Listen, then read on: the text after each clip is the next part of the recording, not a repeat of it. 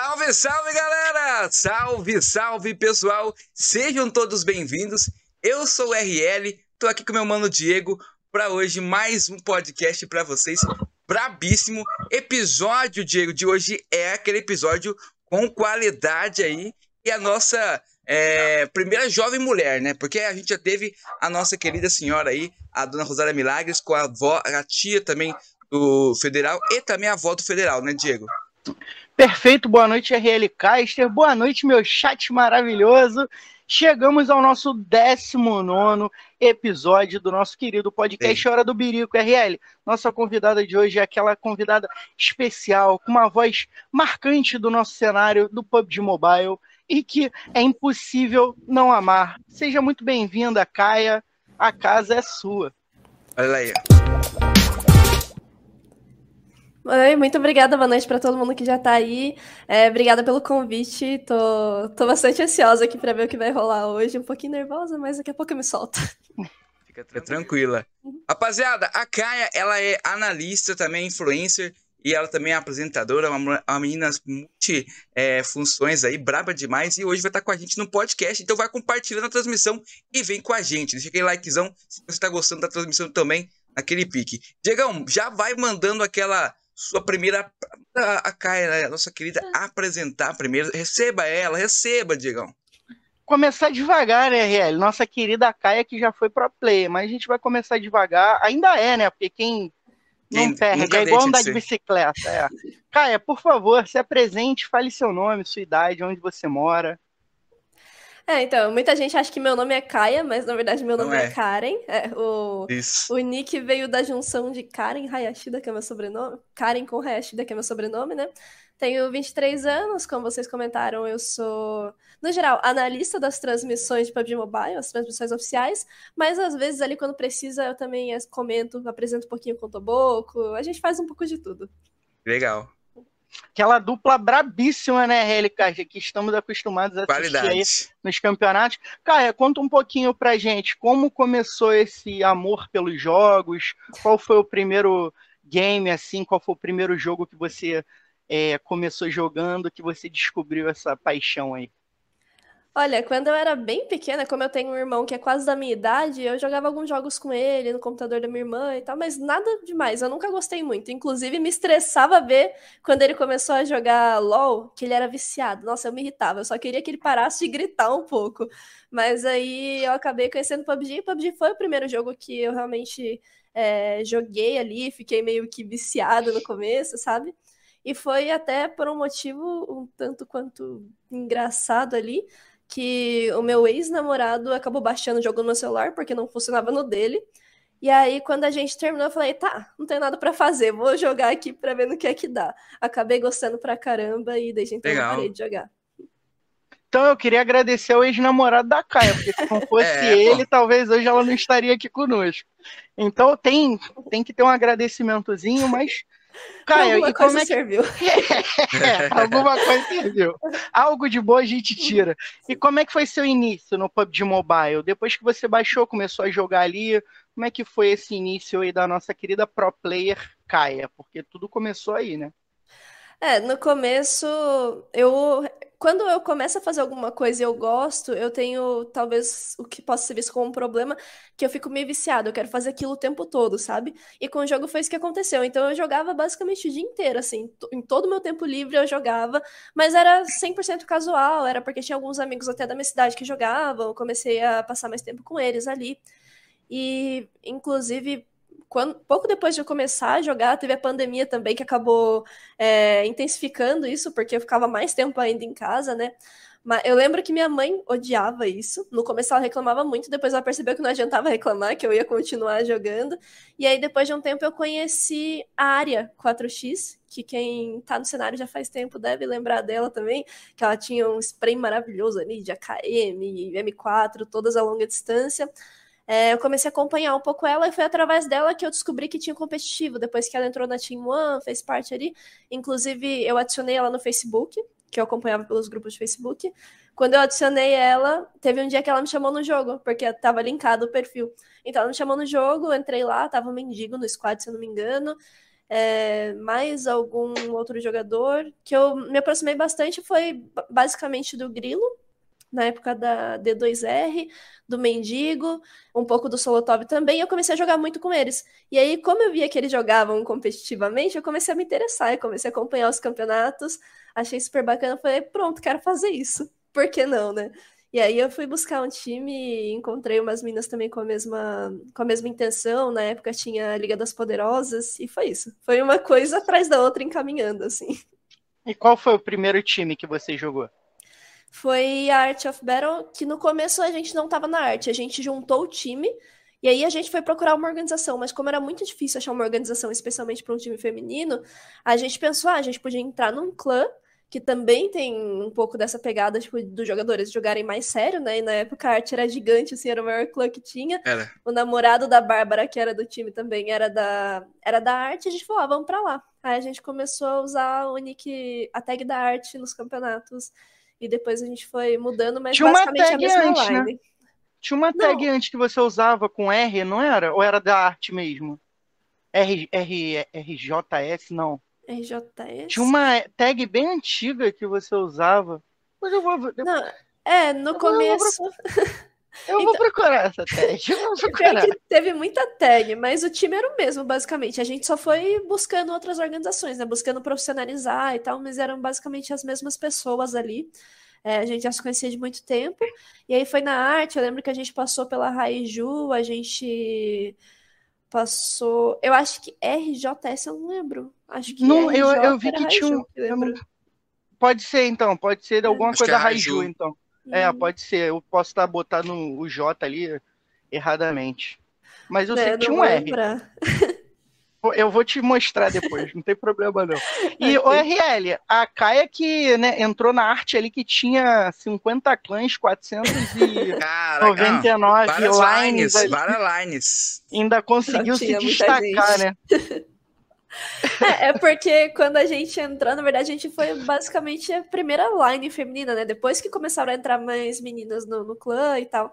Mas então no começo ali era a gente. Inclusive a gente que cuidava dessa parte ali do, do grupo feminino do clã, sabe? Ah, bacana, RL. E aí? Legal demais. Rapaziada, tá chegando aí na- em peso na transmissão, Diego. Tem que mandar aquele salve pro pessoal chegando aí, ó. Tem um anelzinho é, mandando aqui, ó. Fora a ex da Caia. Não quer, não, ó, fora da ex da Caia. Tem aí a dona Rosária. Salve, dona Rosária. Obrigado pela presença. Temos o Fallen também chegando na transmissão. Boa noite aí, rapaziada. O, o Manelzinho mandou aqui, ó. é, serve meu freguês favorito. Mandou aqui também o Loizada chegando na transmissão aí também. Salve, Loizada. Fiquei sabendo que a Caia usava hack. Olha aí, Caia. Ó, Só que ele passou só. Caia ó, já. o, Bu- o Budweiser mandou ali, RL. Mandou braba. jogou na A7 feminina nas antigas. Que isso, cara? Conta pra gente aí como é que foi. Ah, quando eu joguei na 7 eh, foi quando eu comecei a mudar de line, porque no começo era muito um time de amigas e aí eu queria realmente crescer, tinha interesse em chegar no misto e tudo. Aí eu lembro que eu entrei para a equipe da A7, a gente ficou bastante tempo junto. É, foi, foi uma experiência super bacana, até porque ali na, na época jogava junto com a Morango, com a Yanka, e as duas, elas são muito, muito divertidas quando elas estão juntas, assim, é um clima que não tem como, a gente tava risada a partida inteira, sabe? Então foi, foi uma experiência bem bacana. E também foi quando eu comecei a me sentir, nossa, tá, tô chegando em algum lugar, sabe? Porque era uma organização grande que eu já acompanhava, e eu falei, poxa, então tá, tá dando certo de alguma forma. Mas aí eu comecei a querer focar também um pouco mais no, no misto. E eu lembro que eu fui para Honored Souls, também feminina, mas que a proposta era a gente tentar participar da PMCO, de campeonatos, screens mistas e tudo, o que era um pouco mais difícil na época. E aí a gente quase passou na PMCO, mas aconteceu muita coisa lá naquele meio tempo, quando foi começar o campeonato, sabe? E aí no fim das contas a gente foi mal em um mapa só. Na verdade, assim, a gente foi precisava bem em duas partidas no mapa, né? A gente foi bem em uma partida e na outra não. A gente não conseguiu essa segunda partida, daí a gente acabou não classificando, depois disso o time se desfez um pouco. É, mas isso Isso foi depois, eu acho que eu tinha conhecido o Rio já. Nessa época também tinha a questão que eu já tinha começado um pouco com as narrações. Narrações não, né? Que eu nunca narrei. Mas a, a, comentar um pouquinho com as análises. Então eu não tinha como me dedicar mais 100% ao time. Isso acabou me prejudicando um pouco também. Mas hoje você é, é, o que você gosta de fazer, as análises, é comentar, apresentar, ou você também tem essa vontade de, quem sabe, mais para frente, é voltar a brincar, pelo menos, não brincar que o competitivo é algo sério, mas pelo menos a tentar entrar para competir em alguma coisa. Você é uma pessoa competitiva, fala pra gente. Pior que eu sou demais. Eu gosto de perder. Tenho... Ninguém gosta, né? Eu tenho um pezinho ali, mas qualquer coisa eu quero, eu quero competir, sabe? Então, quando eu comecei, quando eu percebi que eu teria que parar de jogar o competitivo para poder me dedicar realmente, trabalhar com, com o que eu trabalho atualmente, foi até uma decisão um pouco difícil. Mas aí pesou mais que também eu não estava conseguindo jogar por conta de um estágio que eu estava fazendo. Eu falei, ah, entre trabalhar com uma outra coisa, não poder me dedicar ao competitivo, ou trabalhar com algo relacionado ao jogo, que é o que eu gosto e não poder me dedicar ao competitivo do mesmo jeito, eu prefiro trabalhar com o que eu gosto, né? É, então, eu gosto muito do meu trabalho atual, até porque eu não tenho nada que reclamar, é um trabalho é, que eu não considero difícil, porque é uma coisa que eu gosto bastante e que eu já entendia antes por conta do, dos campeonatos mesmo que eu acompanhava. Mas se, se eu tivesse uma oportunidade assim, ó, tipo, nossa, vou te pagar o mesmo tanto que você ganha agora para você jogar, eu ia. Eu acho que eu ia. Aquela aventura, né? Aquela coisa que, tipo, pô, vou tentar ali fazer alguma coisa diferente. É, a gente tem que sempre nos renovar, né? Então isso é importante. É, manda ô, pra lá, Diego. Ô, cara, eu sou um pouco competitivo. Bastante. Um pouco, né, Rê? Perdendo um, já quem pô, você tá triste já, pô. É. Não, eu, eu fico puto quando eu perco eu e RL dá o predict lá nos campeonatos que ele narra e eu comento com ele. Às vezes eu ganho. Eu, é, a maioria das vezes ele ganha, eu fico puto quando os caras erram alguma coisa. Eu falo, eu, a última que a gente fez, eu fiquei puto. Falei, tô puto, RL, não dá. Os caras brincaram no chat, tô puto e tal, zoando. Mas eu, eu tilto, eu tilto de verdade. E ó, eu ia fazer essa pergunta, mas o Luizada já mandou ali: não dá pra Kai jogar competitivo, ela é muito tiltada. Kai é muito tiltada. Braba. Eu sou demais. É porque me estressa às vezes. Antes me estressava muito ver as outras pessoas cometendo erro besta, quando era uma coisa que a gente já batia na tecla. E hoje em dia eu me estresso muito porque eu cometo esses erros, sabe? É um pouco. Não tem como. Quem quer jogar competitivo, quem quer jogar sério e tal, tem que treinar. Se não treinar, não, não vai conseguir fazer. Tipo assim, pode ter até ter na cabeça, até ter na cabeça o que você precisa fazer, mas você não consegue executar do jeito certo. E aí, como eu parei de treinar, obviamente, né? Agora, hoje em dia eu só entro para jogar casual, basicamente. Quando me chamam para jogar screen e eu percebo, nossa, fiz merda, eu fico muito brava. Só que aí eu, eu fico muito brava na hora. E é uma coisa assim que algumas pessoas que já são minhas amigas há mais tempo perceberam. Tipo o Gusta, por exemplo. que a gente tava falando sobre o Gusta um pouquinho mais cedo. O Gusta, ele sabe que se eu xingar ele na partida ali, é na hora. Passou dois minutos, pronto, acabou, sabe? Já esqueci.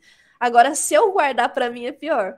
Então, por isso que eu tilto muito. Mas é um negócio que eu também estava tentando resolver até para eu poder focar nas lives que eu estava tentando fazer, porque era uma coisa que me atrapalhava. Às vezes eu ia jogar uma partida que não valia nada. Tipo, era só para brincar. E eu me estressava. Aí eu falei, não, não dá. Tipo, não tem como eu fazer uma live nesse clima, assim, tiltada, estressada, sabe? É um negócio que eu me cobro, que eu tento melhorar, mas ainda tá bem longe de conseguir. Não, eu te entendo, eu sou exatamente assim, cara. Eu sou muito chutado também. Eu jogo com os meus amigos porque eles gostam de mim mesmo, porque eu eu não que, não iria querer jogar comigo, porque eu sou muito chato.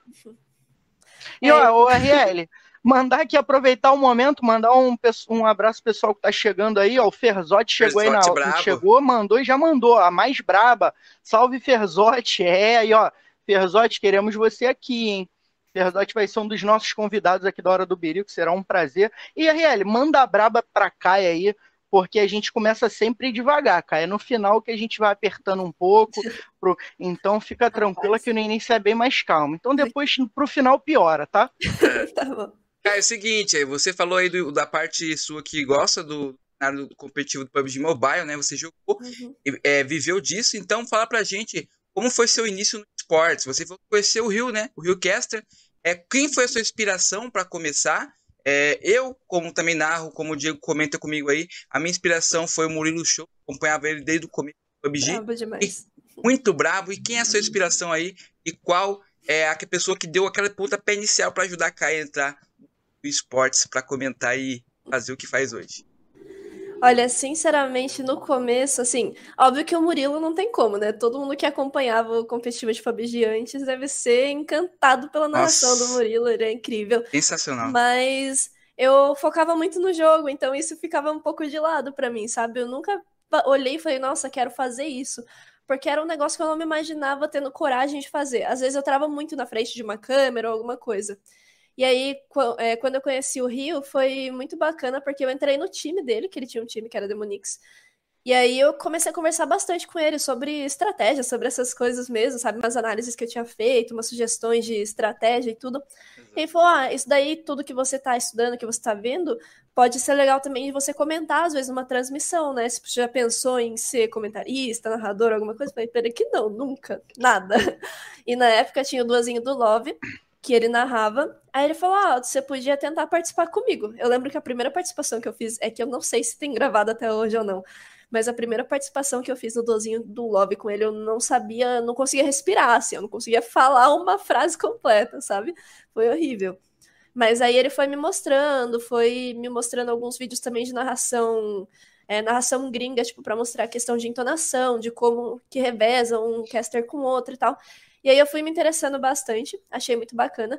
É, e foram surgindo as oportunidades. Como ele também foi convidado para fazer a Pro League, ele falou, quando estava acabando a PMPL, isso lá em 2020, acho. É, olha, estão querendo uma mulher para colocar aqui nas transmissões e não sei o que, estão procurando alguém, não, é, não tem muitas mulheres com experiência no cenário de PUBG Mobile, e como você já fez alguns campeonatos comigo, eu vou te indicar lá, se você quiser. Eu falei, não, pode indicar, né, mas duvidei que ia dar em alguma coisa. Quando eu vi, tava eu lá na PMWL apresentando o negócio, comentando o negócio. ah, tá bom, então. Mas foi, foi tudo muito do nada, assim, sabe? Então eu não tive, não tive isso, ah, me inspirei em fulano, Sim. segui tal dica, tal trajetória e tal. Foi realmente o Rio que me guiou do começo ali, no começo todo. E aí depois as outras pessoas que eu fui conhecendo também, fui conhecendo é, os lados que tem dentro desse mundo, né? Tipo, o, o Vespa me ensinou muita coisa.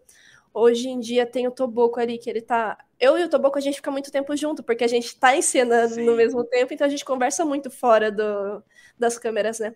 E aí ele vai me dando, me deu várias dicas, assim, foi falando, e o Toboco tem uma experiência gigantesca, né? Aí é, foi absurdo. Tá sendo uma experiência absurda.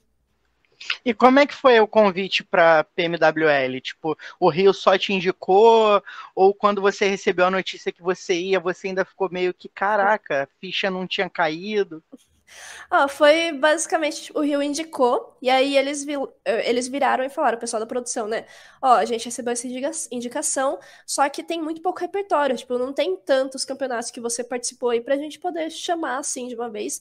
Então, quem tava organizando na época era a TG, e tinha a, a Masters rolando. Então eles falaram, ó, então você vai participar da Masters, que tem um público parecido, e aí você vai mostrar se realmente tipo, você consegue lidar com essa pressão, se você consegue seguir o ritmo do, dos outros narradores e tudo. E aí eu participei, acho que um. Foi uma semana, basicamente, que eu participei do campeonato, uma, duas semanas, que era o tempo que tinha até começar o campeonato, a PMWL. E aí eles falaram, ah, tá tudo certo. Inclusive, tipo, foi. Nem eu acreditei no quanto eu melhorei de, tipo, de uma transmissão para outra, sabe assim? Foi, foi muito rápido, porque eu fui me soltando, fui me sentindo muito à vontade com eles. Então, o Pio, nossa, o trabalhar com o Pio é uma coisa maravilhosa. E aí, quando o Pio tava lá, ele era super de boa, conversava comigo nos intervalos, e aí na narração também ele ia levando, sabe, com mais tranquilidade, puxava muito fácil, assim, as perguntas e tudo, dava uns ganchos muito bons para eu poder trabalhar. Eu fui me soltando e, e deu certo. Eu sei, Caia, trabalhar, eu sei o que você está sentindo, porque trabalhar com RL também é uma coisa maravilhosa, e quando eu erro, ele me carrega. Então, trabalhar com esse cara é sensacional, eu imagino o que você está sentindo. RL, Caia, o que falar de Caia? Já lança a pergunta para ela, mas ó, deixa ela assim agora mais nervosa. Que a Caia já tá, já tá relaxando. Então, manda aquela braba pra não ela. Po, não pode ser ela tiltada, não, né? Você não pode. Não, não pode, não pode. É. Ô, Caia, fala pra gente. É, antes, eu quero agradecer o pessoal que tá acompanhando aqui na transmissão. Tem o pessoal chegando aí, o Rodrigo, o Ferzotti mandou aqui, ó. É, ela gosta do Mane, é, gosta de Manelzinho, mas eu preferido. Aí, ó. preferido é o Ferzotti. Então fala pra gente como é esse entrosamento. Você já trabalhou com o Vespa, já trabalhou também com o Rio, trabalhou com várias pessoas com muita qualidade, competência. Conta pra gente como é que é esse entrosamento com o Toboco. Vocês falam dia a dia, vocês é, conversam mais lá no estúdio, ou fora também tem um contato. É, porque a gente vê que o Vespa com o, o Peter tem um contato até fora do jogo, né? Então é, é um contato que vai pro jogo também e fica algo sensacional, fica algo assim brabíssimo. Conta pra gente como é que é esse, esse contato seu com aí, cruzamento. É, é um pouco, assim, pelo menos para mim é um pouco difícil ter esse entrosamento todo, porque a gente tem é, uma diferença ali na faixa etária, nos gostos, no que a gente Sim. já conhece, sabe, tipo, na vivência, em tudo. Então, o Petra e Vespa não, eles têm, eles são bem similares nesse ponto, Parecido. eles têm gostos muito parecidos, eles sempre saem juntos, é muito bacana realmente, tipo, dá para trazer isso para transmissão, né? Mas com o Toboco a gente se deu bem, assim, muito mais rápido do que eu imaginei. Eu tava até com certo receio de ficar um negócio meio é, eu aparentando tá com um pouco de vergonha de estar ali com ele, sabe? Algo assim. Mas o Toboco, se você vê ele no off, ele parece, principalmente quando junto o Ferzotti, nossa, parece aquele cara de quinta série que vai ficar brincando o tempo todo. É... E é umas brincadeiras muito bestas, assim. Às vezes, quando ele puxa na transmissão, eu falo, nossa, quinta eu não série, coragem de série. fazer isso, sim. E aí a gente conversa principalmente no começo, quando a gente foi se conhecer, a gente fez uma confraternização depois do primeiro campeonato, se eu não me engano. Então a gente teve essa oportunidade de conversar, de conhecer mais sobre quem é realmente a Karen, quem é o Diego, que é o Toboco, sabe? Quem é o Peter, quem é o Felipe, que é o Vespa. E aí a gente conversou bastante, deu essa interagida, e depois disso a gente se soltou. É, tipo, ficou uma convivência muito mais natural mesmo, né? E com o Toboco é muito tranquilo ali, a gente fala sobre tudo. Assim, ó, surgiu um assunto normal. É que eu não sou muito de conversar. As pessoas às vezes acham, ah, não sei o que, deve conversar bastante. Eu sou muito, muito, muito, muito na minha. Tipo, eu vou ficar com meu celular aqui no meu canto, isolada, só lidando com os meus pensamentos e tudo, sabe? E aí, às vezes, a gente tá ali de boa, assim, cada um no seu celular, mas, ah, vi um negócio interessante aqui, engraçado aqui, ó, deixa eu mostrar pra você. Nossa, lembrei de uma coisa que aconteceu lá em casa, que, sabe, ó, vou te contar agora, principalmente, que ele tá ele vai ser pai, né? Nossa, quando Legal. ele descobriu, ele ficava, assim, ficou, tipo, vários dias seguidos, assim, falando sobre aquilo, e falando sobre como ele estava se sentindo. Então, a gente fala sobre tudo. Mas, ao mesmo tempo, não é aquele negócio forçado, tipo, nossa, eu preciso estar falando com essa pessoa para me sentir confortável, sabe? Cada um no seu tempo, né? Sim. E, com, e quem é o mais chato lá na transmissão? A gente sabe Sim. que você é mais competitiva, mas quem é o mais chato ali, o que mais perturba? Nossa, que mais perturba. Então, tem a questão do, do Toboco, que eu falei que ele tem muito isso de quinta série, às vezes ele fica fazendo umas brincadeiras assim. Quando o Ferzotti tá lá também, nossa, aí o clima é todo mundo o tempo todo, né? Eles se amam, né? Não, demais, é, é incrível. É, é que agora tá muito separado também, né? Então é difícil falar. Mas quando tava junto, eu acho que o Vespa era o que mais fala, tipo, ficava perturbando assim, queria em todo mundo, mas é porque ele é muito inquieto. Ele precisa estar tá fazendo alguma coisa o tempo todo. Então, tipo assim, ele vai provocar o Toboco, aí ele vai provocar o Petra, aí ele vem vai fazer uma brincadeira comigo, depois ele vai com o Ferzotti. É, tipo, é, é assim, com o Vespa você tem que estar tá no 220 também para acompanhar o ritmo dele. Aí.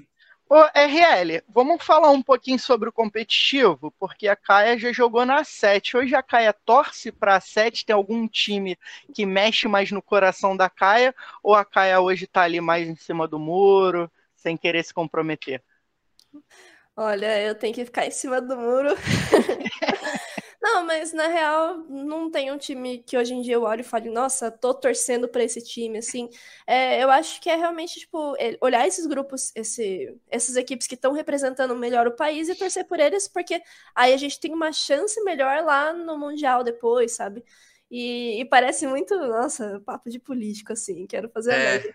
Mas é, é real, tipo, hoje em dia eu acho que eu olho muito mais pelo, pelo Brasil, sabe, pelo todo, do que pelas equipes em, em si. Mas aí é óbvio que a gente tem que citar a Influence Rage, Alpha 7, Loops. A Loops é uma equipe que mexe um pouquinho comigo pela história.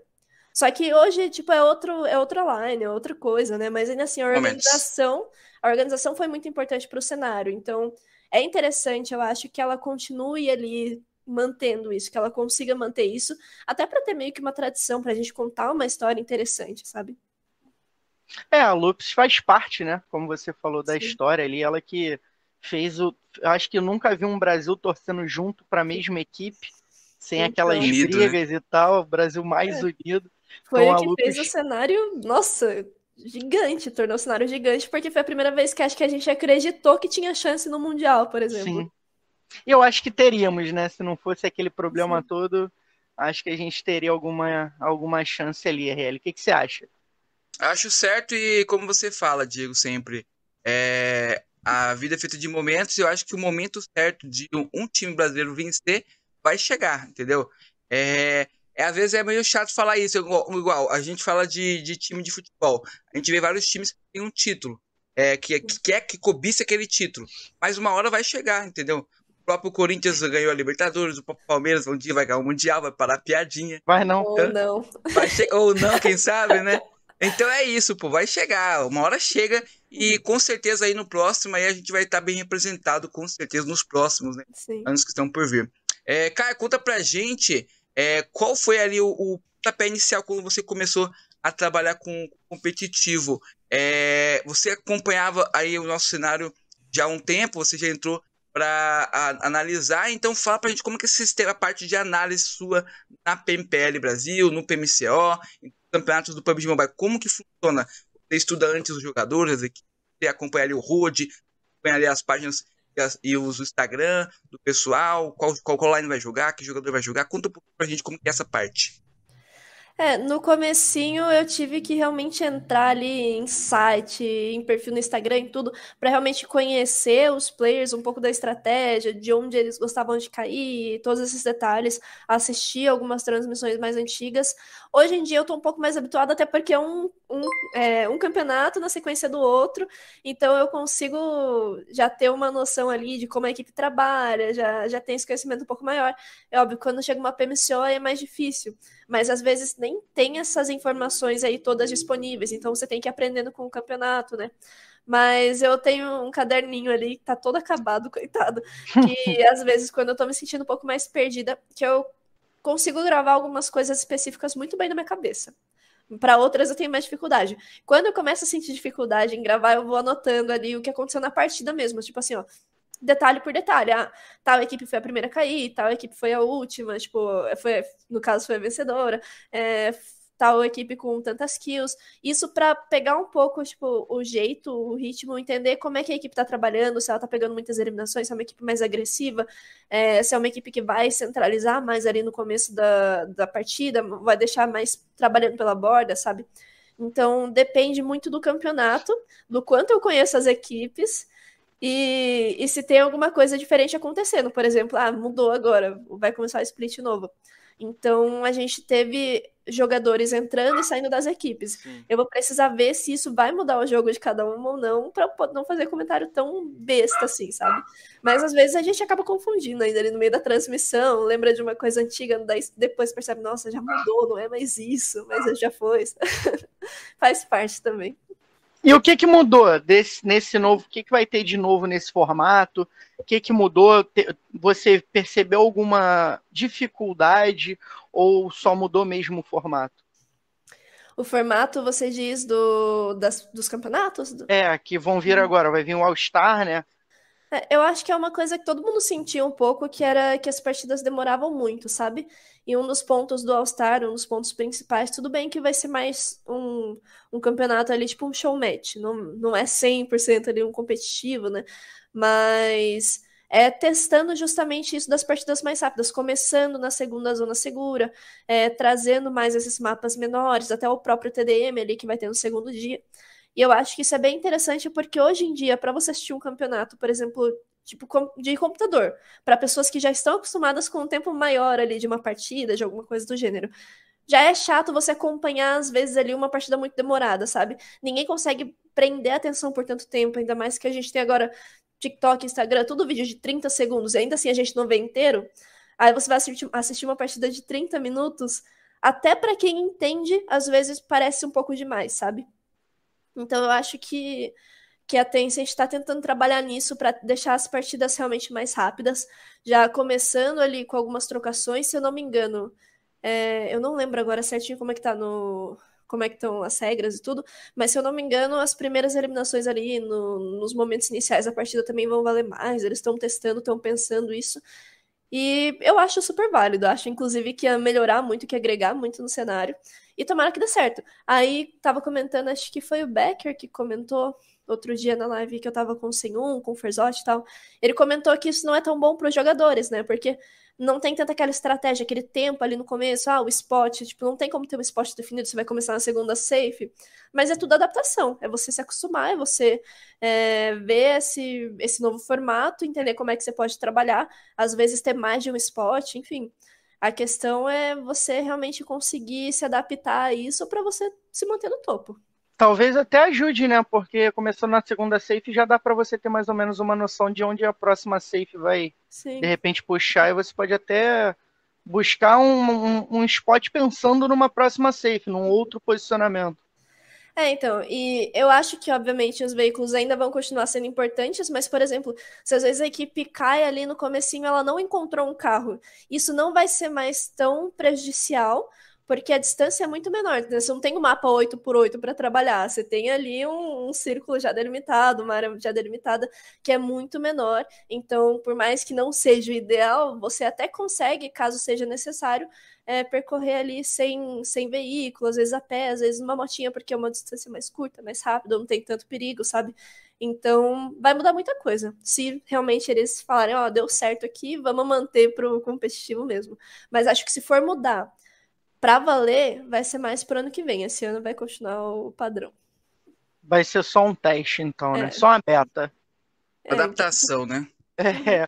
Ô, Caio, o que, que você achou ali da Atom levando o, o Senab, o Brunozinho? Como é que foi a galera agora indo ali? Né, já tinha na Tinqueço, brasileiros jogando na Tinqueço, agora também na Atom. Como é que foi? Como é que é para você ver essa, essa mudança? O que, que você acha dos jogadores também ali do, da galera da Latam, o estilo de jogo da Latam, que é, minha opinião, né? Não sei a sua, é, é um pouco diferente dos brasileiros, né? Eu acho a gente um pouco mais agressivo. É, então, eu acho que o próprio as próprias equipes Latam começaram a sentir um pouco essa diferença, talvez seja por isso que eles estivessem testando ali trazer jogadores novos, jogadores brasileiros. É, ter jogador brasileiro no Latam não é algo novo, 100% novo. A gente viu, por exemplo, a Lala, que joga, não sei em qual time ela tá agora, mas ela já joga faz tempo no Latam. É, o THRZ também, alguns outros jogadores porque tem na visão de muitos brasileiros até que o Latam é mais fácil, né? Você garantir uma vaga e depois você trabalha. Só que eu não sei até que ponto isso pode ser realmente benéfico, porque às vezes você acostuma ali com o estilo de jogo e quando você chega numa PMPL Américas, por exemplo, é algo totalmente diferente e é muito mais difícil para você adaptar. Mas tem todos esses pontos ali que eu acho que é muito mais para um para um analista realmente focado na equipe, para um coach ele focado na equipe poder falar com uma propriedade melhor, uma, mais propriedade. É, mas eu acho interessante ter essa mescla ali pro, pro Latam, pro cenário do Latam. Pode ser muito bom para eles realmente mudarem um pouco o estilo de jogo, se acostumarem com, com esse estilo de alguns jogadores novos. Apesar de eu achar que às vezes a equipe não possa falar, não, a gente não quer mudar o estilo de jogo, a gente quer que vocês se adaptem, sabe? Tem essa opção também. Mas é, para os jogadores, aí eu já não sei se realmente é 100% a melhor ideia por exemplo, agora para ir para PMWI, para PMWI, que é a Atom. Calma aí, eu tô confundindo os campeonatos, acho. É, acho que. É, deixa eu ver. A Atom é, já é vai Atom... jogar o Star também. É, então, por exemplo. Mas não... eles estão no campeonato também, tipo a PMWI. Eu acho que deve... Não sei se é PMWI que eles estão. Quase certeza que sim. Mas os times brasileiros já estavam fechados. Ok, era muito difícil que o Senab, que o Brunozinho conseguissem entrar em uma dessas equipes brasileiras para jogar. Então, eles tendo essa oportunidade, eles vão ganhar muita experiência lá também. Se entrosar com o time, melhor ainda para eles, se eles conseguirem aproveitar esse, esse split e trabalhar ali focando, especialmente no final do ano, não só no cenário regional, sabe? Porque eu acho que às vezes é, alguns cenários eles te limitam muito.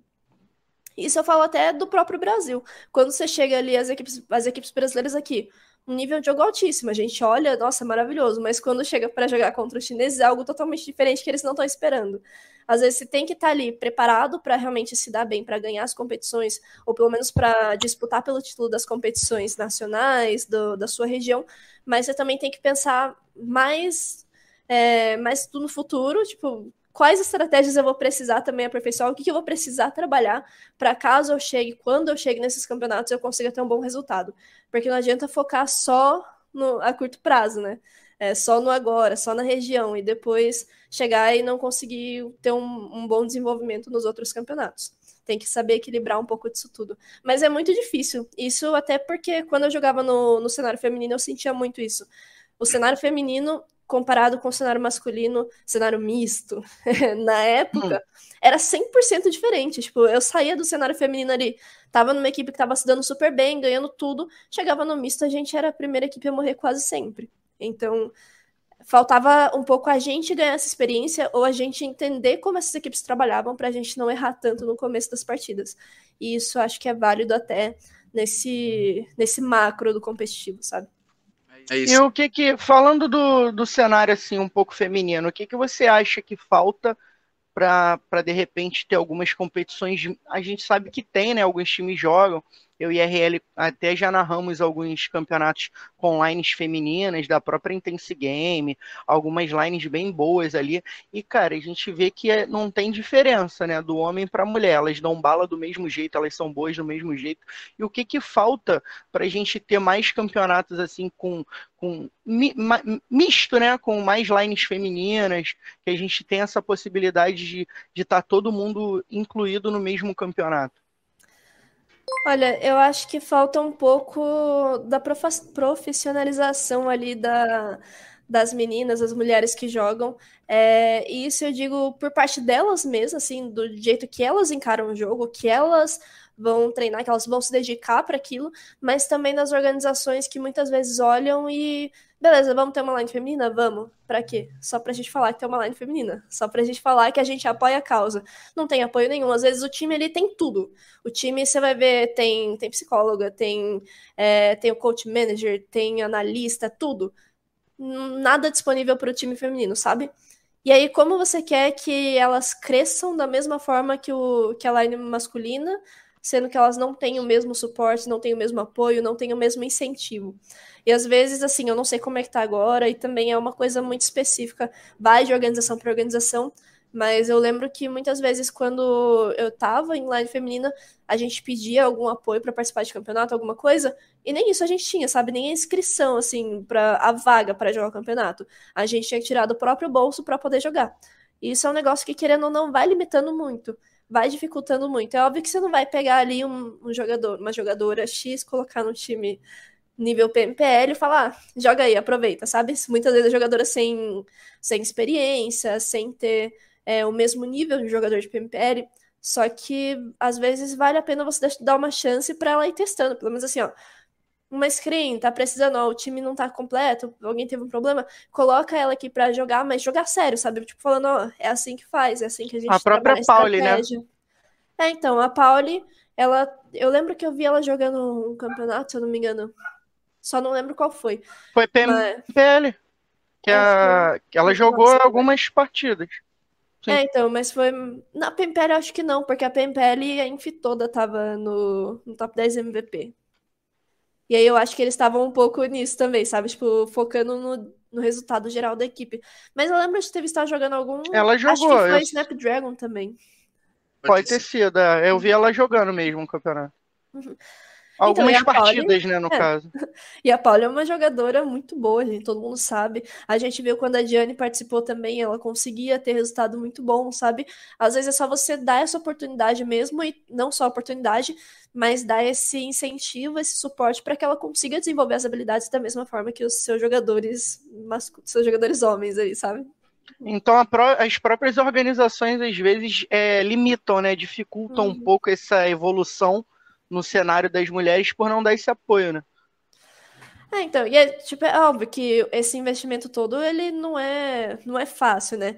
Mas se você vai falar, ah, vou ter uma line feminina, pelo menos coloca ali, ó, beleza, para representar bem, sabe? Coloca para jogar também alguns campeonatos de comunidade ali mistos, né? Dá essa, essa chance ali. E aí vai ter esse campeonato, às vezes pega o analista, faz um trabalho pontual, tipo assim, ó, as equipes que vão estar jogando esse campeonato são X, Y, Z elas trabalham assim, vocês podem fazer a rotação assim, sabe? dar uma sugestão. Às vezes, quando o time principal, o time misto ali, que joga no, no campeonato oficial, por exemplo, tá treinando, tá, tá montando as estratégias, chamar, convidar elas para cá para entender como é que funciona, como é que eles estão trabalhando, por que, que eles fazem isso e aquilo, sabe? Dar essa oportunidade, às vezes, de conhecer um pouco mais, entender mais como que funciona o cenário nesse nível mais alto. É isso. Ó, antes do Diego mandar a próxima pergunta aqui, o pessoal tá chegando na live aí, temos o Marcelo Games a Renata Leite. Salve, Renata! Falando que tá amando aqui a transmissão, amando o programa. Chegou também a sua parceira aí, ô Caio, a Lari GGL, a braba aí, a Larizinha. Braba demais. O Loizada mandou aqui, ó, só colo na live quando a Caia aparece. Olha aí, hein? Isso. Loizada tava na caverna escondida, a, a, Caia apareceu, eu vou lá. É, temos tu tá ali cozinhando o RL, aí tipo, eita, o Luizada lá no fogão fazendo aquele miojo, a Caia tá falando e ele já dá aquela olhadinha pra trás assim, ó. ó calma aí, calma aí. Cuidado pra não queimar o miojo aí, Luizada. Ó, o Ferzotti falou que você explanou, falou que você gosta mais da Loops. Mandando ali agora, tá falando sobre a Loops. Ah, o Rodrigo mandou pergunta aqui, ó. Qual é o seu player preferido? Ah, mandando a sua pergunta aí para você. Sei que tem muitos que estão aí com boas competências no cenário, mas fala um preferido pra não você. Não vale o Luizado. não, ah, o Luizado não pode. Nossa, pior que player é difícil, porque eles estão sempre ali, né? Estão todos no nível muito alto, e aí cada campeonato é um MVP diferente, é uma coisa diferente. É... Acho que, tipo, global. Vamos no global, que é mais global. fácil primeiro. Seria o Sven. Eu sempre gostei muito do, do jeito do jogo dele, acho muito bacana. É, Paraguai é da hora também, mas eu não sei, eu sempre gostei Todo mundo fala do Paraguai, né? Paraguai é. é... Mas Brasil. Olha, Brasil. Antes eu era muito. Nosso carrilho o melhor, sabe? Sim. Hoje em dia eu acho que já nivelou bastante e eu gosto muito do jeito que o Lil Boy joga. Especialmente quando ele tá junto ali com o Federal, o jeito que os dois trabalham, mas o Lil Boy, ele conseguiu se destacar na Souls, agora conseguiu se destacar também no Influence Rage, e é uma coisa difícil, né? Você conseguir manter esse nível altíssimo em equipes diferentes ali, e às vezes até em pouco tempo. E aí conseguiu encaixar direitinho, né? Esse conjunto aí bateu Sim. certinho. O RL, a Caia, eu queria saber a minha maior dúvida aqui. Caia, Normalmente a gente faz essa pergunta para todos os convidados e até agora um lado tá ganhando, eu vou falar depois qual é. FPP ou TPP? Qual a sua preferência? FPP. Olha TPP. FPP tá vencendo, hein? TPP é mais cômodo ali, né? Você joga mais tranquilo, tipo, ah, vou comer um pouquinho aqui, vou ficar deitado na casinha, dar uma olhada. Tem como você ter essa pausa. O FPP não, ele é mais ali. Você tem que dar a cara, você tem que ir pra cima, sabe? Você ficar se escondendo, você tá na desvantagem. E ah, eu acho, eu acho mais bacana também. Eu gostava bastante da FPP. No começo, assim, quando, quando eu era obrigada a jogar screen e tinha FPP, eu falava, não, não quero, me deixa de fora. Mas aí eu fui acostumando e depois eu não queria mais jogar TPP. Pô, estamos vencendo, família. O FPP tá ganhando, pô, tá maluco. A gente teve o, acho que só o urso aqui, né, o URL. Só o urso. Falou que. Eu, gosto né? de, eu gosto de cheirar uma parede sair com a cabeça toda suja de reboco, pra mim é ter que cheirar parede mesmo. E como é que tá a Caia no Valorante? Dando muita bala, fazendo aquela muralha assim, a galera ruxando a Caia dando bala. Como é que tá a Caia no Valorante? É só tiltando porque eu sou péssima. É... Nossa, hoje, hoje em dia eu tô um pouquinho melhor, assim, mas nada demais, sabe? Porque eu tenho um pouquinho mais de noção de como é que funciona o jogo. Antes eu não tinha nada.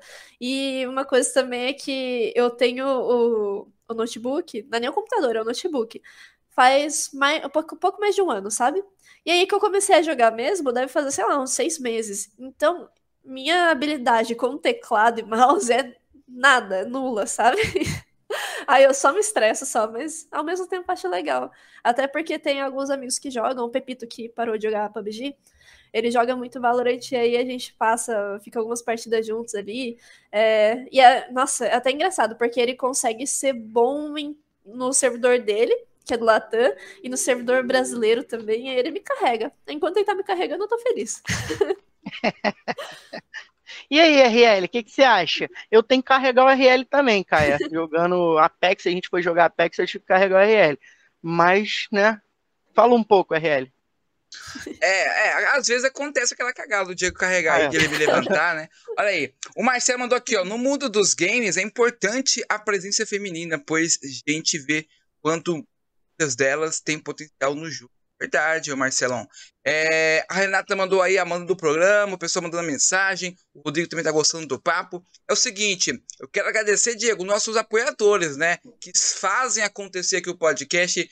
Nosso parceiro, primeiramente, é aí o pessoal da Adventro. Adventro que é uma comunidade gamer, uma comunidade de streamers, tem também advogado, pessoal mais voltada lá para a parte de competições esportes, como é mesmo a gente nosso trabalho também.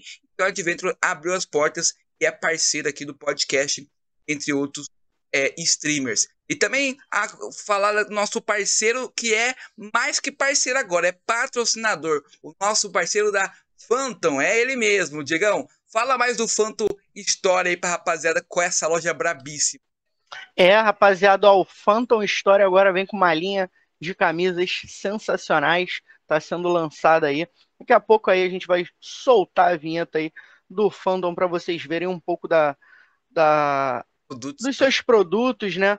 E o Phantom também ele trabalha com a parte de produção, né? Aquele social media. Então o cara é brabíssimo, mil e uma utilidades. Depois, se vocês quiserem, tá o link aqui na descrição dos nossos colaboradores, dos nossos apoiadores, né? E dos nossos patrocinadores. Então, se você também quiser virar um apoiador ou um patrocinador, tem o nosso Instagram na descrição, só entrar em contato com a gente.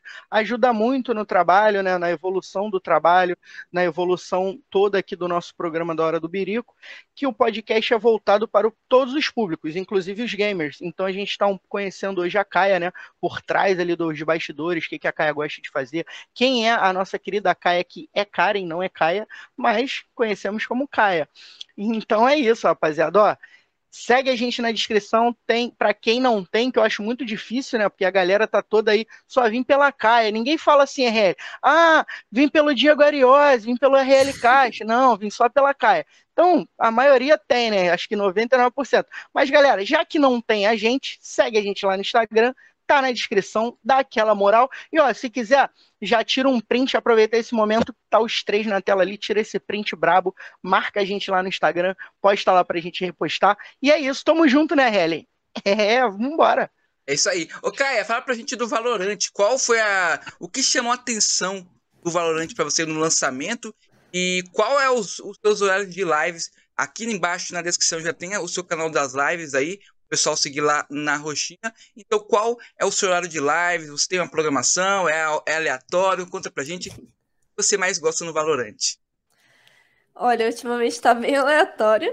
No Valorant eu gosto que, que a partida é um pouco mais simples ali, porque né, são só os agentes daquela partida. Por exemplo, no, no Battle Royale é muita gente.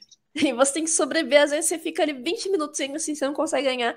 Ali não, vai um ganhar, o outro perder e pronto. E mesmo assim, você tá o tempo todo participando realmente, né?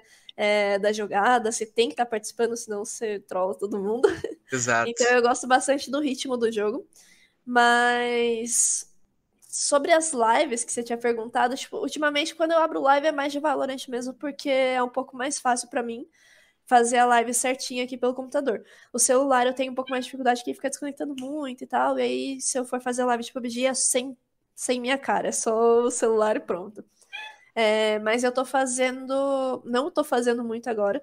Então é assim, deu vontade, aviso, tem um grupo até do pessoal que acompanha um pouco mais.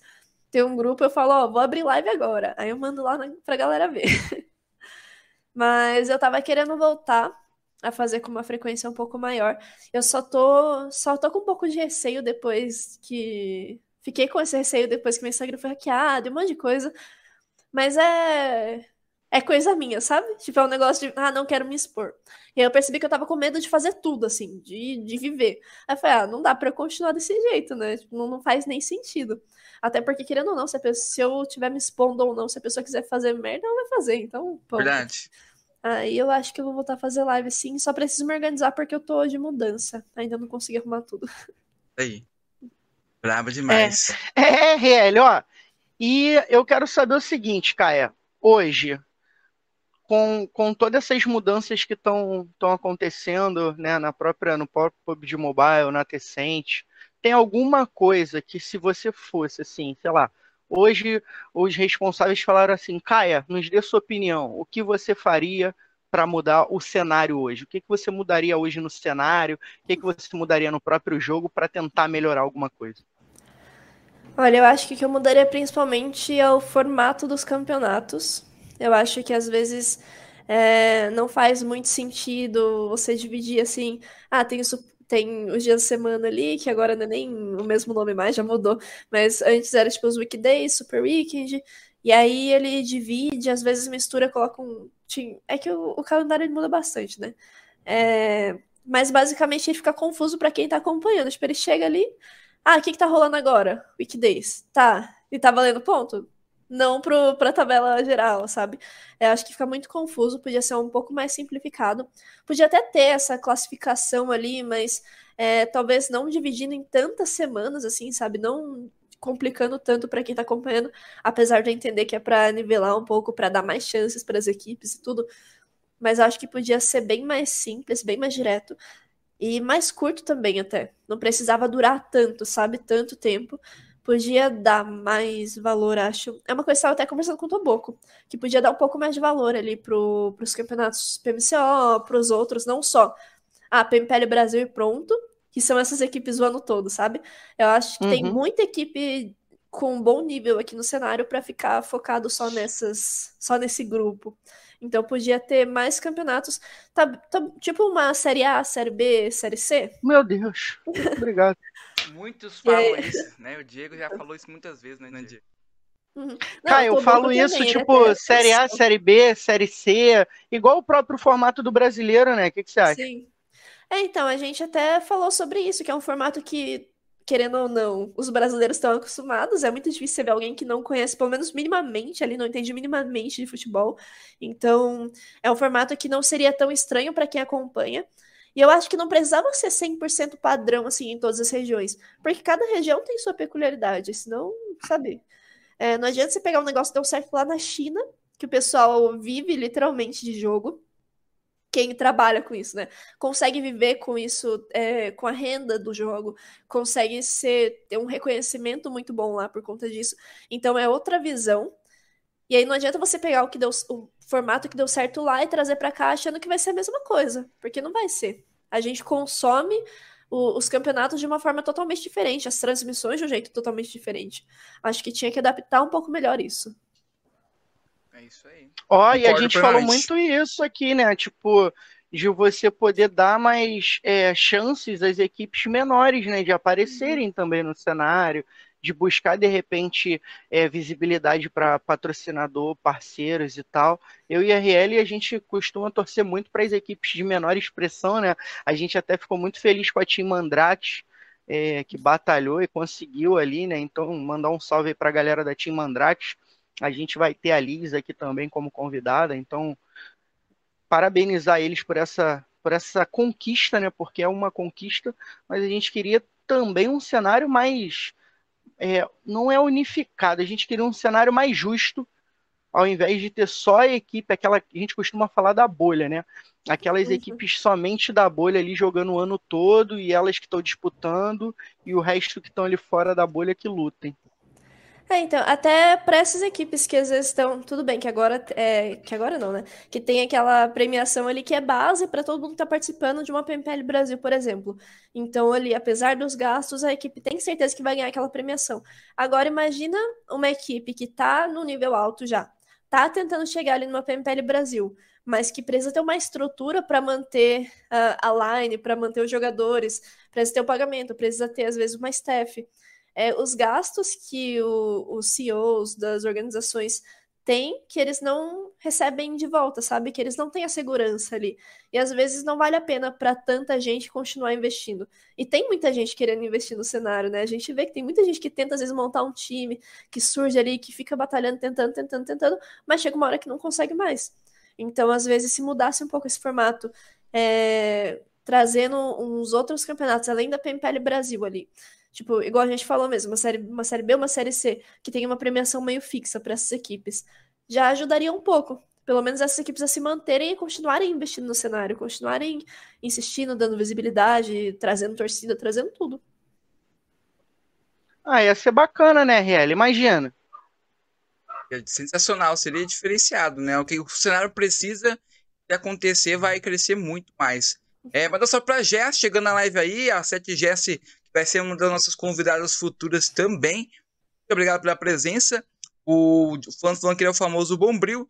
Também mandar minha pergunta aqui pra, pra Caia. É o seguinte: é, você, aí com o pessoal da equipe PMPL, de PMCO, com Vespa, com Ferzotti, o Petar, fala uma, pra gente uma historinha, alguma coisa que aconteceu na transmissão que seja engraçado para trazer uma história pra rapaziada aqui da, da transmissão. Tem alguma coisa que vocês passaram? Uma história que aconteceu? Algum, alguma vergonha, alguma, alguma vergonha. vergonha alheia de alguém? Nossa, pior que minha memória é muito ruim. E é muito do dia a dia, tipo, são pequenas coisas que vão acontecendo sempre, sabe? É, com o Vespa, todo dia acontece alguma coisa ali. Que ele é sempre Sim, desastrado, sempre deu alguma coisa, assim. Às vezes, direto, quando você vê os dois, é o Vespa, o Peters farpando, às vezes até o Tobo, que é porque alguém peidou no cenário, no, no estúdio ali, aí fica aquele cheiro, daí um começa a provocar o outro, mas sem falar 100% o que aconteceu, sabe? Sim. Mas que eu lembre, assim, é que minha memória é muito ruim, eu não vou lembrar de nada muito engraçado, uma situação específica. Eu sei que tem um que o, que o Vespa caiu, se eu não me engano, não foi? No estúdio? Que ele tropicou alguma coisa? Não foi se caiu com É o que o- microfone? O Vespa ele fica rodando, a gente fica usando um É. headset tipo esse, e ele fica girando e girando e girando, e o negócio enrola. Só que tem hora que enrola e nem ele percebe que enrolou, ele vai andar, ele tropeça, ele quase cai. É, mas é o tempo todo, é uma coisa assim que quando você tá com ele, você acostuma, sabe? Tipo, vira É bem rotina. saudável, né? Sim. Não, mas vira rotina porque ele é muito desastrado e ele não para, Coitado. então o tempo todo ele vai fazer alguma coisa. E outro ponto também é que, não sei se, se vocês já viram, mas na televisão tem o negócio escrito norte, sul, leste, oeste, aí tem o nordeste, noroeste. Noroeste. Só que o, nor- o nordeste virou o noroeste dele, É. e se realmente deixar outra coisa ele não lembra. Nossa. E aí tiraram, não lembro por que tiraram, acharam, ah, já deve ter acostumado, né? Aí foi produção, cadê as minhas coordenadas aqui? Que ele fica muito perdido. Cadê minhas coordenadas? Tô perdido. É muito bom, é muito bom mesmo. Ó, e a Jess mandou ali, Caia, ponto positivo e negativo de ser uma comentarista, uma narradora. Quais são os pontos positivos? Ah, E negativo, acho né? Um dos pontos positivos, assim, que é uma frase do Toboco que ele falou pra mim e eu guardei um pouco. É, como narrador, ele nunca teve uma derrota. Tipo, nunca apareceu derrota na tela dele. Sempre foi vitória, sabe? Todas Legal. as partidas ali, independente dos campeonatos, tudo. A gente tá sempre ganhando com essa experiência. É sempre uma coisa, uma coisa boa, sabe? A gente tá sempre aprendendo um pouco. A gente tá podendo analisar no macro, entender tudo. Então, é realmente... É, é uma experiência bem é bem diferente ali, como, como eu posso dizer. Não sei explicar direito, mas é muito boa. E negativo, eu acho que é um ponto um pouco pessoal meu que eu gosto muito de me posicionar, tipo, de falar. Eu quero falar isso, eu quero A falar opinião. aquilo, e eu não posso. Tipo, não é nem que eu não posso, mas é que se eu falar, vão ficar no meu ouvido. E eu já, nossa, antes eu até falava, ah, vou discutir, vou me posicionar, vou falar isso agora não, agora eu faço. Não tô nem aí, mas vocês podem se destruir, minha opinião vai ficar aqui só pra mim. E às vezes eu até comento com, com pessoas próximas a mim, mas é muito no impulso, eu falo muita coisa no impulso. E às vezes, assim, eu tô revoltada com alguma coisa, eu vou, eu vou falar muita coisa. É igual aquela coisa que eu falei de tiltar, tipo, que na hora eu vou falar muita merda, eu vou tiltar e depois de dois minutos tô suave, passou. Ou então minha opinião já não é tão, é, é, tão agressiva, mas não é mais tão intensa daquele jeito. E aí, às vezes eu falo assim para alguns amigos ou para pessoas que eu considero, ah, posso falar. E eu já me ferrei por conta disso também, porque não eram pessoas que eu podia confiar. Então, agora eu tenho que guardar muito pra mim. E isso, nossa, é muito ruim. Corrói, te corrói. Você quer falar, Sim. tu tem que Eu soltar. quero falar pra todo mundo e eu não posso, né? Eu falo, É que nem eu, Diego. Eu dou spoiler sempre, né? Eu não guardo, né, Diego? Não, o RL, meu amigo, a Copa não tava nem, não tinha nem sido, nem ia sair ainda. O RL, não, porque vai vir Copa tal, vai estar eu e Diego, sei que eu falo RL, não é pra falar RL. Não, mas já falei, RL pra guardar um segredo. Às vezes ele, não, mas eu calma, não fala. Calma, não pode falar, espera um pouco, respira fundo, passou à vontade? Passou. Aí ele acalma. Eu tenho que dar uma segurada nele também, senão ele quer contar tudo. Às vezes a gente fala, não, vamos guardar esse convidado aqui de segredo. Aí a gente tá aqui no podcast, não, semana que vem, nosso convidado. Aí eu falo, caraca, pô. Mas não tem como, a gente fofoca aqui. muito, eu e RL. Eu e RL é. a gente fofoca muito. E às vezes é bom, porque a gente faz o pod e acabou, acabou o podcast, é porque a gente tem um quadro aqui, né? No, no final a gente vai explicar para você como é que é o quadro. Tem uma galera até que gosta do quadro que a gente faz. É, e eu, eu, eu, até a minha próxima pergunta, a Caia recebe muito hater? Ah, não, eu acho que não. Se eu recebo, eu não vejo que eu tenho mal que eu não vejo mensagem. Então, tipo, no, é uma coisa até engraçada. No começo, eu absorvo muito uh, os comentários que eu recebo, principalmente Negativo. negativos. É. Eu absorvo muito e eu me sinto muito mal. E, tipo, no começo, tinha algumas vezes que eu começava a ler comentário da transmissão e eu travava. Então, tanto é que nas primeiras vezes, acho que, nossa, nas primeiras cinco transmissões, assim, do, da PMWL, é, da Masters eu lia. Mas da PMWL eu falei, não vou ler o chat. Então, eu não lia nada do chat. E aí alguém, tipo, as pessoas começaram a vir me falar: não, o pessoal tá gostando de você, da sua participação, isso e aquilo. Eu falei, não tão, não tão. Aí eu falei, vou ler o chat, né? E aí realmente, tipo, tinha muita gente elogiando, mas aí qualquer comentário negativo que aparecia, qualquer coisa besta já me deixava mal. Eu falava, não, não vou ler. Tipo, é melhor eu ficar na minha, fazer meu trabalho ali, tentar ficar ciente do, dos meus erros, dos meus acertos, do que eu me basear nos comentários dos outros. Até porque se eu ler muita coisa positiva também, de certa forma, vai me afetar, né? Não tanto quanto um comentário negativo, mas também vai me afetar. E aí, se eu achar, tipo, ah, beleza, estão elogiando, tá tudo certo, não preciso melhorar, é pior para mim. Então, é, eu evito ler comentário. Às vezes, quando eu entro, é mais para conversar, mas é quando eu não tô na tela, é porque eu quero conversar com a galera no chat. E mensagem eu eu sei lá, eu, eu me igual eu falei, eu não sou muito de conversar. Isso não só pessoalmente, eu não sou de conversar por mensagem, por nada, assim. São poucas as pessoas com quem eu converso todo dia. Acho que todo dia ninguém, na verdade, nem minha mãe. E, mas que eu converso Só com o Guti Guti. Pior que nem com ele eu não tô conversando todo dia. Mas. Guti Guti é o Gusto. Aí, chegou aí, ó. Chegou, chegou dois aí, ó. Paralyze e Gusta. Os bravos chegando aí, ó, Caia. Manda salve pra eles, Caia. Sabe, sabe. Ai, gente, que vergonha. Agora... Não, mas é. Mas, tipo, são poucas as pessoas. E eles são exemplos disso, por exemplo, que conseguem me deixar à vontade para conversar mesmo, sabe? Para responder mensagem sem me sentir meio que ansiosa com aquilo. Não sei explicar, também nunca soube e provavelmente não vou saber tão cedo, mas é um negócio meu, assim. Então eu não vejo muito comentário negativo. Mas com certeza tem. Principalmente falando pelas costas, porque normalmente hater não tem coragem de vir falar para você. Ele vai falar mal de você pros outros e aí você descobre depois. Mas aí é meio foda-se também. Sabe? Tipo, você tá não. com medo de falar. Ah, o hater não manda pro convidado, não. O hater manda pra gente, porque acaba o programa ele manda no nosso então. privado, né? Ah, mas aquele cara lá. Fez e isso, tal. fez aquilo. Aí eu vou pra, eu vou pra fofoca, eu vou lá, mando pro RL, o RL me manda, aí a gente fica. Não, não responde, deixa pra lá, deixa o cara respirar, depois a gente conversa com essa pessoa. E ó, eu queria saber o seguinte: como é que é assistir um jogo ali do seu querido São Paulo, né? Salve Tricolor Paulista, ao lado do Paralyze. Fala pra gente aí de, dessa, dessa criança de 1,93m de altura.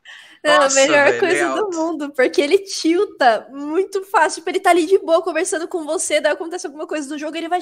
Ah, esse. Não vou falar as palavras porque é muito palavrão. E começa a xingar os caras, aí ele vira e dá uma risadinha. É muito bom, é muito bom, juro. É uma experiência da hora ali. Você fica. Eu dou mais risada do que vejo o jogo. Mentira que o jogo de São Paulo é muito bom.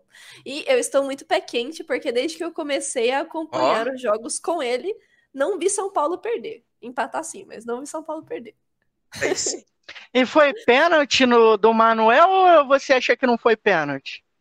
Ah, é, eu já não entendo, eu não sou. Eu sou leiga em futebol ainda, eu não sei julgar as coisas, não, viu? Ah, é? Eu que a bola sei. bate na mão ali, mas reclamou do pênalti. Ah, acontece, né? Não, mas eu acho que não, não pegou, não. Acho que foi um pouco exagero. Ó, ainda é consciente, RL. Olha aí. Não é aquela não é aquele torcedor que fala, ah, não, foi, briga por tudo, não. Pelo menos foi consciente. É, pô. É, o pessoal do chat tá aqui naquele pique, tá ensandecido. Vamos mandar aquele salve aqui, ó. Manda hatear, pagar minhas contas. É isso aí mesmo, Jess. Tá certíssima. Olha aí, ó, os reis pagar as contas. Gusta, GG, boa noite, Luiz. Chegando aí também o nosso parceiro Paralize, pedindo aquele salvezão bravo. Ele que tava aí torcendo junto com a Caio pro São Paulo, sofrendo, né? Brincadeira. Olha aí. E o, o, o mandaram aqui, ó, paralítico, melhor amizade, otaku do jogo. Beleza. Rodrigo uhum. chegando na live também. Responde aí, o homem. Sim, tamo junto. Digão, é, daqui a pouquinho a gente vai chegar ao quadro aí é, que o pessoal mais gosta aqui do podcast, que é para quem dá um drop. Mas antes disso, eu quero que o Diego manda a próxima pergunta. Já estou preparando a minha pergunta aqui. E minha pergunta pode ser bolada ou não. Vamos ver. Por enquanto tá tranquilo. Ó, Cara, eu queria saber o seguinte, hoje, qual foi a, a maior conquista, assim, desde que você começou a trabalhar com o PUBG Mobile, né? Qual foi a maior conquista sua? Você pode falar assim, ah, hoje eu, graças ao PUBG eu conquistei isso e era uma, era um, o, o primeiro passo, né, da minha realização. Olha, é meio complicado porque eu sou, eu não sou uma pessoa muito consciente assim com, com os meus gastos, meus investimentos, sabe? Mas eu acho que o notebook, porque o notebook que eu comprei, ele foi um notebook ele que foi tipo na coragem, sabe? Tava na dúvida se eu não ia, ia ser um computador, só que aí como eu viajo muitas vezes de uma cidade para outra ia complicar bastante. E o notebook foi é, o que me proporcionou fazer live ali com uma qualidade melhor, às vezes até analisar as coisas um pouco melhor. Tipo, eu tenho várias coisas salvas aqui, sabe, que eu consigo me organizar. Então, foi uma da, das. Ah, um dos passos que eu dei ali para realmente começar a me profissionalizar um pouquinho mais, para encarar é, isso de, como um trabalho. Porque até então, antes, igual eu falei, eu fazia estágio de outra coisa. E aí, quando eu falei, vou comprar um notebook, foi, foi porque eu falei, não, tá na hora de eu investir nisso é, de eu montar o meu. começar a montar meu setup ali para poder trabalhar com isso, para poder fazer isso também no, nos meus momentos vagos, sabe, fora da transmissão e tudo. Então foi algo positivo. E acho que de conquista, assim, mais pessoal mesmo, é, foi. Eu poderia ter falado esse apartamento, mas igual foi, vamos mudar, então é, foi algo meio passageiro, assim, sabe? Tipo, foi um negócio que eu queria muito, então foi bacana na hora. falei, ah, conquistei, consegui consegui fazer o que eu queria, mas eu já mudei de ideia, que eu sou muito disso também, de mudar de ideia é fácil. Mas quando eu consegui pagar uma viagem para os meus pais, é, que era aniversário da minha mãe, também era perto da, da época de aniversário de casamento deles, quando eu consegui pagar essa viagem para eles, com tipo tudo incluso, eu me senti bem, bem realizada, sabe? Foi a primeira coisa que eu consegui gastar, que eu já queria fazer há muito tempo, e até então eu não tinha como. Eu falei, daí, quando eu percebi que tinha dado certo, eu fiquei bem feliz. Legal, hein, Diego? RL, sabe o bom dessa pergunta? Qual é o bom dessa pergunta? Eu acho que eu tô pensando que depois, que, é. que depois dela vem aquela minha famosa frase assim, ó. O pouco para você pode ser muito para alguém. Verdade. Então, às vezes você ah, é, eu não sei, mas o pouco que você acha que tá fazendo para alguém, né, é muito. Então, ó, a galera do nosso chat aqui tá ensandecido, o Gustavo, o nosso querido Gusta GG, né, falou que a maior conquista da Caia foi ela ter me levado para SP. Meu amigo, a maior conquista da Caia foi ela ter vindo conhecer a cidade maravilhosa, foi o Rio de Janeiro que ela postou que a Kai é TikToker, pra quem não sabe, a Kai é TikToker. Olha aí. Ela botou aquela musiquinha e falou: ah, falta pouco pra conhecer a. É, conhecer minha amiga e tal, não sei o que. Cara, Kai, a gente pesquisa, então fica calma. Diego é investigador. A gente, a gente, pesquisa. Como é que foi, Kai, a viagem pro, pro RJ? Curtiu a cidade maravilhosa?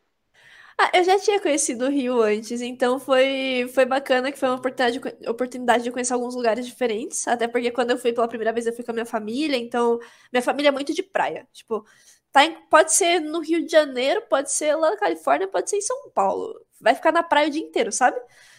e quando eu fui conhecer minha amiga, não, a gente conheceu vários museus, um pouco mais da história das cidades, algumas cidades em volta também, até porque tava chovendo muito, então isso foi um ponto negativo, porque a gente não conseguiu aproveitar nenhum dia de praia. Zero.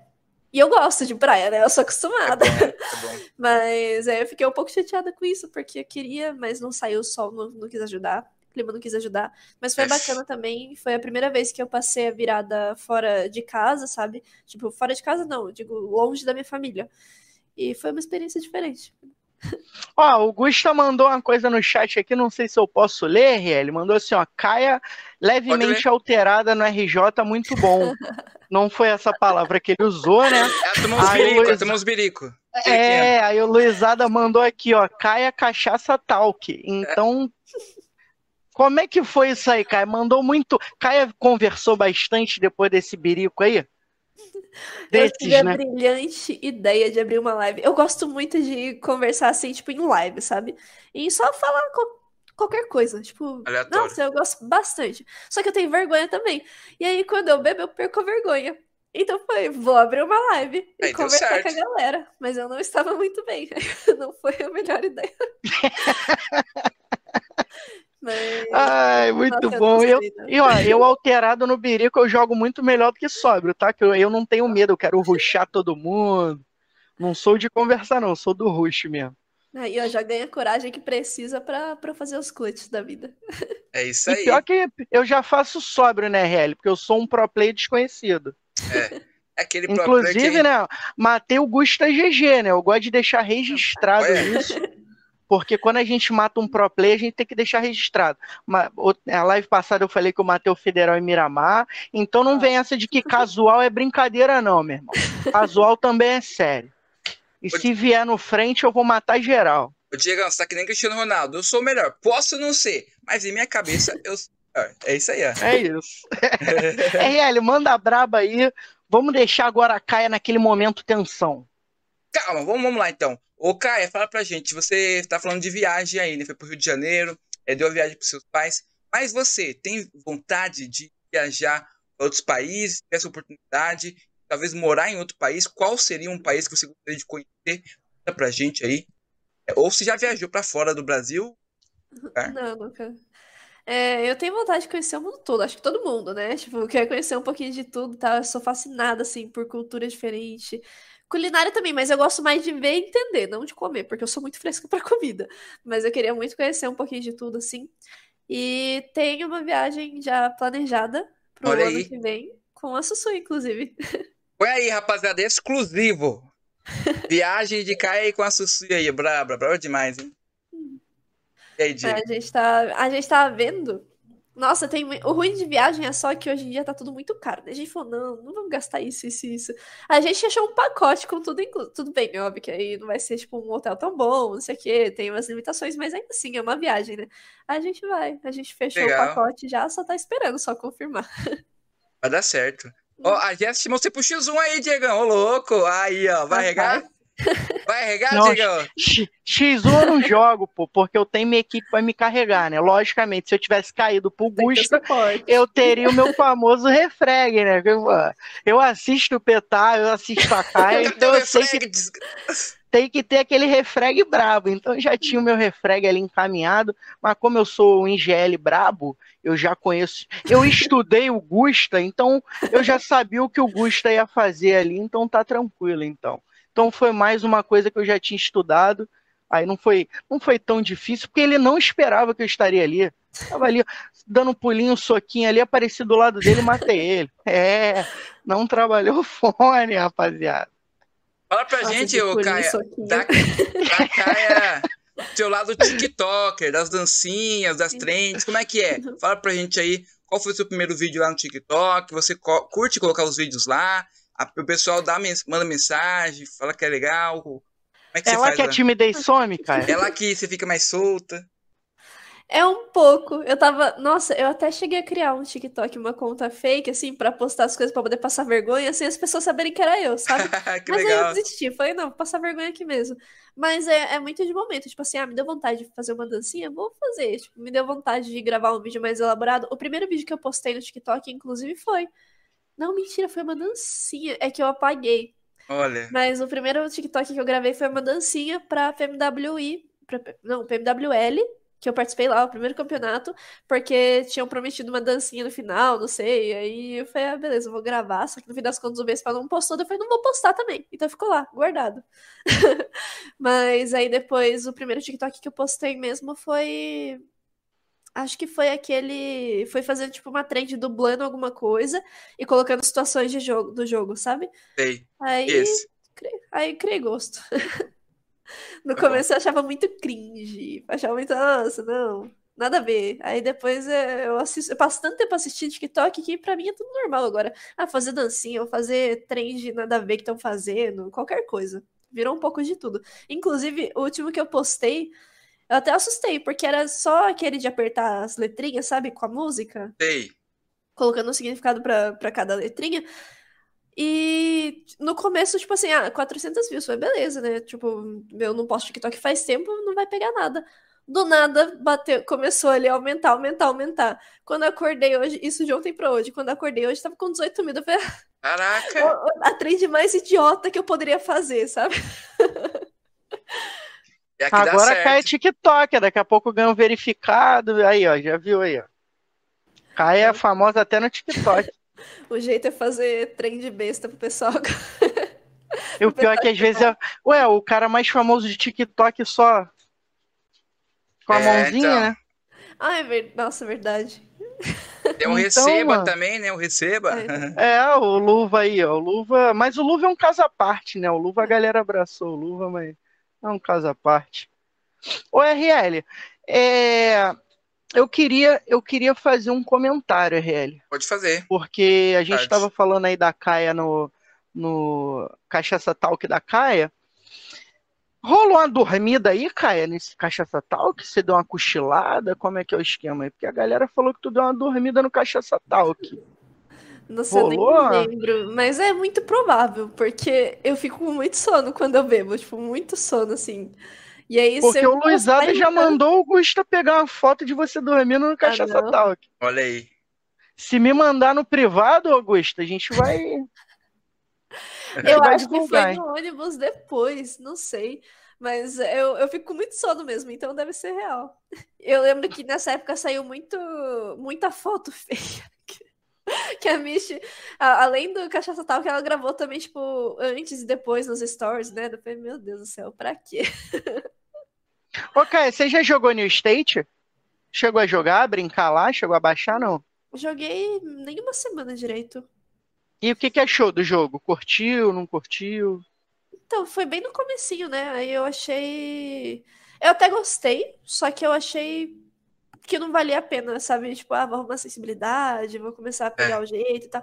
É, porque era basicamente a mesma coisa que o PUBG, aí com um detalhe ou outro diferente e tal, mas a, a proposta, a ideia é toda a mesma. Era a mesma coisa que virar e falar, ah, vou parar aqui, vou largar o PUBG, vou jogar COD, vou jogar Free Fire ou qualquer outra coisa. É, não faz muito sentido pra mim, porque aí você perde um pouco a mecânica de um jogo pra entrar no outro, e aí você pega a mecânica dos dois e fica aquele negócio, sabe? Não tá bom aqui, não tá bom ali, mas não tá ruim nenhum também. Enfim, prefiro focar em um jogo só. Gastar meu tempo num jogo só. É, e tá, deu uma, deu um, morreu um pouquinho também, né? O hype do jogo, o game deu uma caída. Deu uma esfriada. A gente estava É. conversando até com o, com o Magic RJ, né? Ele falou que o jogo tinha muito bot, ele até ia fazer live Eu pra sei. lá e tal, né? Tinha muito bot, o jogo deu bem uma caídazinha assim. A galera realmente não, não ficou fã, né?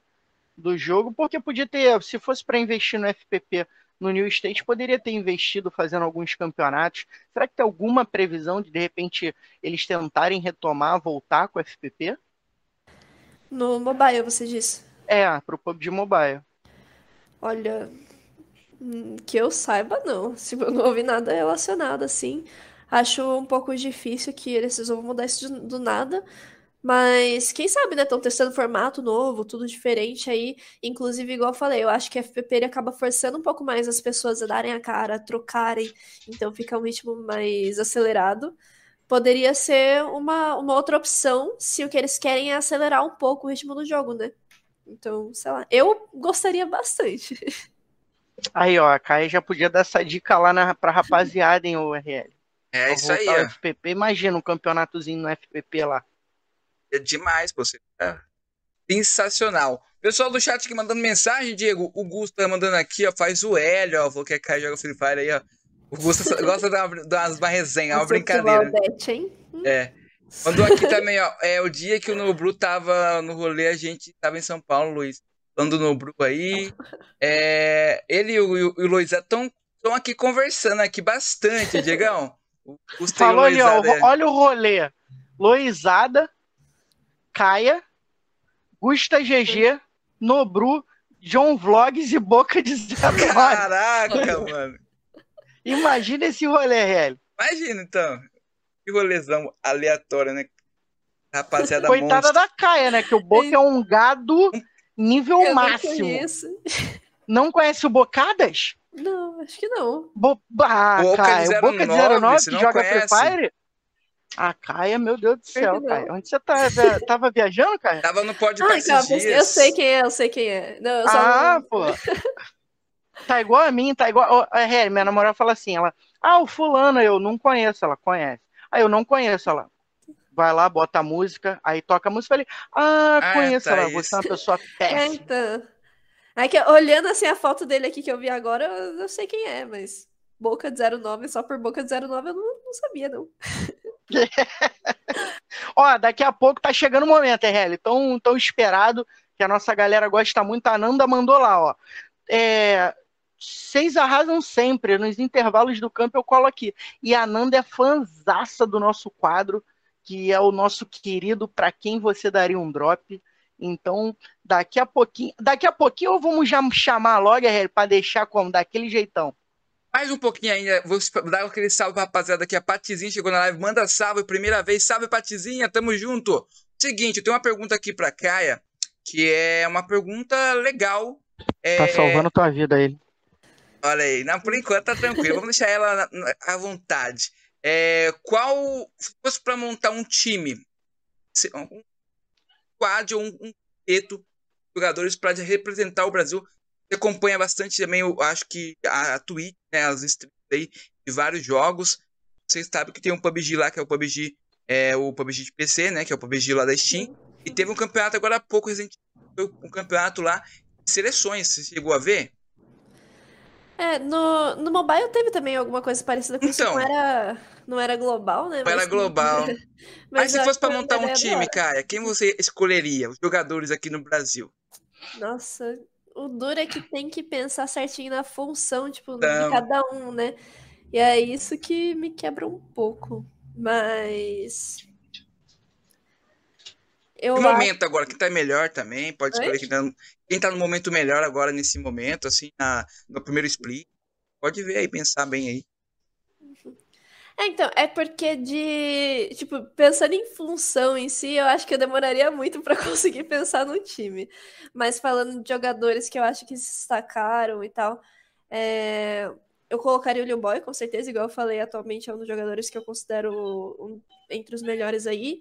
Colocaria o Revo. Revo também no frente dele, absurdo. O Carrilho. Agora eu não sei, tipo. É porque eu não queria ficar no mesmo time, tipo, ah, Carrilho, Federal, sabe? Dois Sim, sim. no time.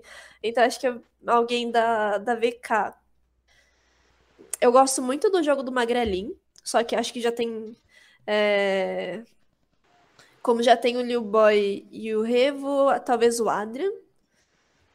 Da INTZ. Da INTZ não sei. Eles mudaram a line agora também, né? sim. Deixa eu ver, ó. Da Rise eu acho que eu puxaria o Rafinha. Rafinha é Eu gosto, o Rafinha é muito bom também. E o um da Loops. Já que eu tinha citado a Loops mais cedo, Entendi. da Loops tem o Cardozinho e o que os dois são muito bons, mas eu acho que eu colocaria o Cardozinho. É isso aí. E aí, Diego, o que você achou? Eu achei que ela é competitiva até na hora de escolher o time, RL, porque ela falou, todo mundo aqui fala assim, ah não, ia botar é, Carrilho, Federal, é, fala os cinco, quatro, cinco nomes ali, você foi pensar em cada função. Não, Eu eu, tipo, não eu não falei na função, não. Eu, tipo, porque na função eu ia ficar muito perdida, mas eu pelo menos tentei pegar um de cada time ali pra dar uma mesclada, vai. Eu não pensaria, eu falaria ali, sei lá, os quatro nomes ali, é, lógico, Carrilho Federal, com certeza, mas eu acho que diferente ali no meu time teria o Pedrinho. Eu gosto muito do jogo do Pedrinho. Fora isso, É, então, tem, tem muito jogador bom aí. O difícil é pensar se a line seria entrosada, sabe? Porque às vezes também tem a questão, ah, coloca o jogador X com o jogador Y, não vai dar certo porque eles têm um estilo de jogo muito diferente. E o Mitch que eu queria ver agora, ele na 7, tipo, o desempenho dele é. na 7. Porque no primeiro split ele ficou meio de fora, né? Por conta dessa treta dele querer sair do time e não poder uhum. por conta de contrato. Então deu uma esfriada, mas acho o Mitch que também. Ah, já até comentei no, no comecinho do ano, se eu não me engano, que o Mystic, para mim, é um dos melhores jogadores que a gente tem no Brasil, 100%, sim. Eu acho que ele. O trabalho nele é até o melhor. Sim, eu acho que ele vai. Eu sempre falei isso até pro RL mesmo ali em off. Eu acho que ele vai cair com. Eu acho que ele vai cair como uma luva ali. Uhum. Até porque a galera já tá mais experiente, né? Então, para adaptar alguém a eles, eu acho que é muito mais fácil, né? Ainda mais pelo nível de jogabilidade ali. Olha, eu tô realmente ansiosa para ver como é que vai ser nesse split com o Mythic na 7, porque não tem como, tipo, é, querendo ou não, você ficar um pouquinho afastado acaba atrapalhando um pouco, mas a gente viu que ele já chegou com tudo também nesses outros campeonatos que ele tá participando, né? Campeonatos que ninguém tá jogando com a 7, então eu, eu não tô esperando nada menos do que ali uma disputa por um MVP. Ó, oh, esse aí foi aquele corte brabo, hein, Mythic MVP. Ó. Oh. É, pega já aquele corte profetizando, né? Já pensou? Acontece isso? Pô, tá aqui no corte do Berico. É, inclusive, é, eu queria agradecer a Caia por estar participando com a gente. E, ó, pessoal, daqui a pouquinho o quadro para quem a Caia vai dar o drop. Antes do quadro, o Caia, fala pra gente qual o seu hobby, que você faz nas horas vagas, gosta de fazer aí, tá jogando, quando você tá aí trabalhando, fala pra gente. Ah, igual eu falei também, às vezes quando eu foco em uma coisa, eu vou fazer essa coisa ali o tempo todo, sabe? Então eu vou mudando, alternando. Mas ultimamente eu tô gostando de ler um pouco mais, eu tô pegando alguns livros diferentes, assim. Só que o meu problema é que eu não tô focando em nenhum livro. Eu tô começando vários e não tô terminando nenhum, sabe? É... Às vezes ali, quando eu tô um pouco mais com a cabeça cheia, assim, eu gosto de desenhar. E eu tô escrevendo também. Umas coisas um pouco mais para mim e tal, mas eu sempre gostei dessa pegada um pouco mais é, artística, sabe? Que foca em criação, então... Desenho. É, então. Nossa, eu adoro. Tem que fazer um desenho da gente, cara. Da hora do Birico, do RL ali. O problema é só que retrato eu sou péssima. Eu gosto, eu gosto de muito, muito, de coisa abstrata, sabe? Ah, então, ah, sim. Algo que foge um pouco. Então, que até começa no realista, mas depois você vai ver, desanda. Mas a Kai já tem alguma pretensão de livro? De, de repente escrever algum livro? Ou é só por hobby mesmo? Ah, é mais por hobby mesmo. Antes eu tinha muita vontade, porque quando eu não sonhava em participar de nada relacionado ao jogo, é, eu queria muito fazer cinema para trabalhar na produção, tipo, como tanto na parte de desenvolver roteiros, né, como roteirista e tudo, mas também dirigindo, que eu fazia teatro antes, então eu achava muito legal. E aí eu gosto muito de criar a história mas às vezes eu tenho preguiça de escrever, assim, eu vou desenvolvendo a história na minha cabeça. Agora eu tô até escrevendo e publicando no, no aplicativo lá, mas é tipo, publicando para mim, sabe? para eu não acabar esquecendo a ideia. E são histórias mais curtas. Então, acho que livro, assim, por enquanto não. Mas você recomenda uh, algum livro, alguma coisa para o pessoal que está acompanhando para ler? Sinceramente, eu não leio nada sério. Tipo, eu leio muita fantasia, sabe? sério que eu digo é porque às vezes a pessoa quer um livro que vai ajudar ela na vida. Eu não sou disso. Autoajuda. É. Mas um que, que eu tô lendo e que eu acho a história sensacional, apesar do final da série. Eu comecei a acompanhar por conta da série, que é Game of Thrones.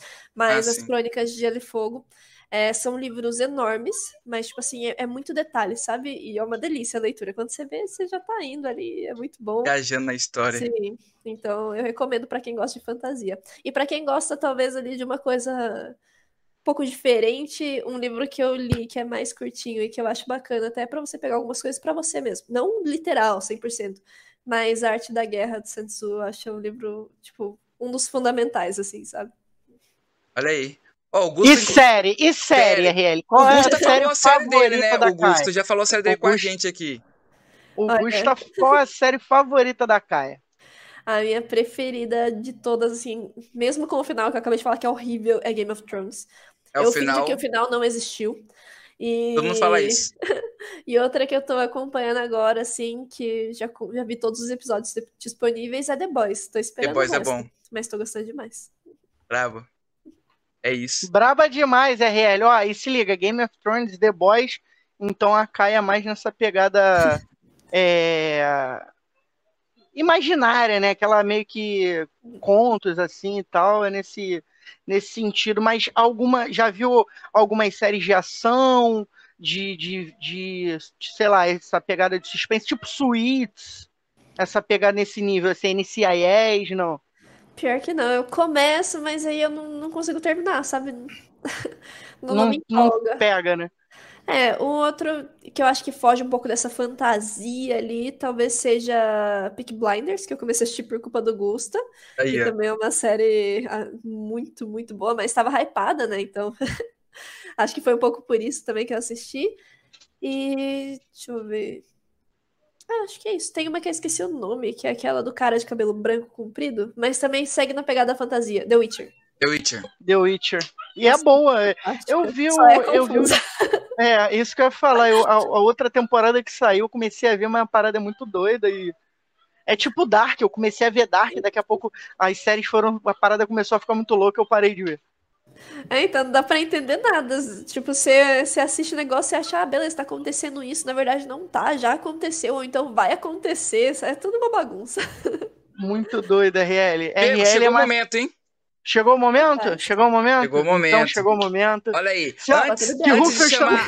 Antes, tambor, antes de chamar nossa intro braba aí, temos um salve pros Jogos Coisados, que também participar com a gente aí provavelmente dia 30, agora no final do mês, com a gente. Ele que faz lives aí e joga aqueles jogos de caminhão. Coisados. É, jogos coisados, né? Olha aí, esse Diego é Peguei essa, essa aí eu acertei o feeling. É, olha aí. Ô, Diegão, manda aí o nosso sorteio. Tá tendo na onde esse sorteio de aí? Fala pro pessoal aí como é que é. Rapaziada, se você, assim como eu, quer matar Augusta GG, Federal, Paralyze, Luizada, então, ó, corre lá no nosso Instagram, acessa lá, segue a gente, participa do nosso sorteio de uma luvinha game. Por quê? Com a luvinha game, sua jogabilidade vai melhorar. Aí você vai sair de um pro player desconhecido para um pro player conhecido como eu sou. Só que não, mas eu consigo matar os caras ainda. Então, rapaziada, teu telefone é, meu Deus, está travando muito, meu dedo não se para de passar o dedo na testa. Uhum. Vai lá no nosso Instagram, acessa lá o nosso Instagram, tem o sorteio, segue as regras do sorteio e concorre a essa luvinha gamer sensacional que tá lá, rapaziada aí. Vamos para o nosso quadro Pra Quem a Caia dá o drop e vamos para a vinheta na tela.